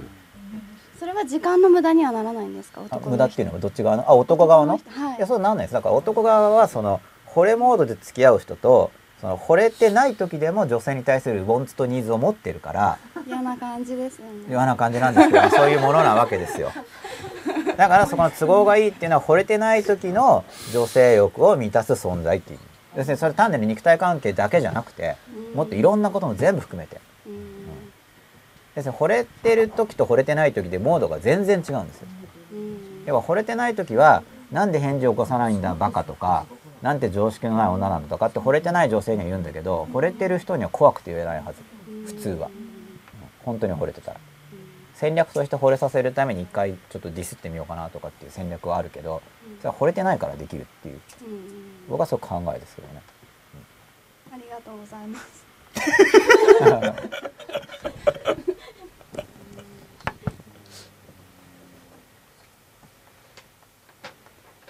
この間は iPad 回してあと Twitter チェックの間？なんだかんで3時間経っちゃいましたよ。もう10時半ですよ。うん。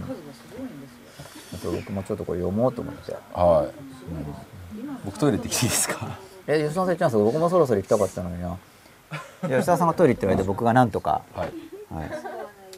で吉田さん帰ってきたら僕入れ替わりで行っていいですか、うん。いや休憩あ休憩休憩って説明？じゃあちょっと休憩しじゃあますか10分ぐらい休憩しますか。はい。今ちょちょっとはい。10時半まで？はい。じゃあすいません。あの10時半まで。第3部がある。7分間。はい。第3部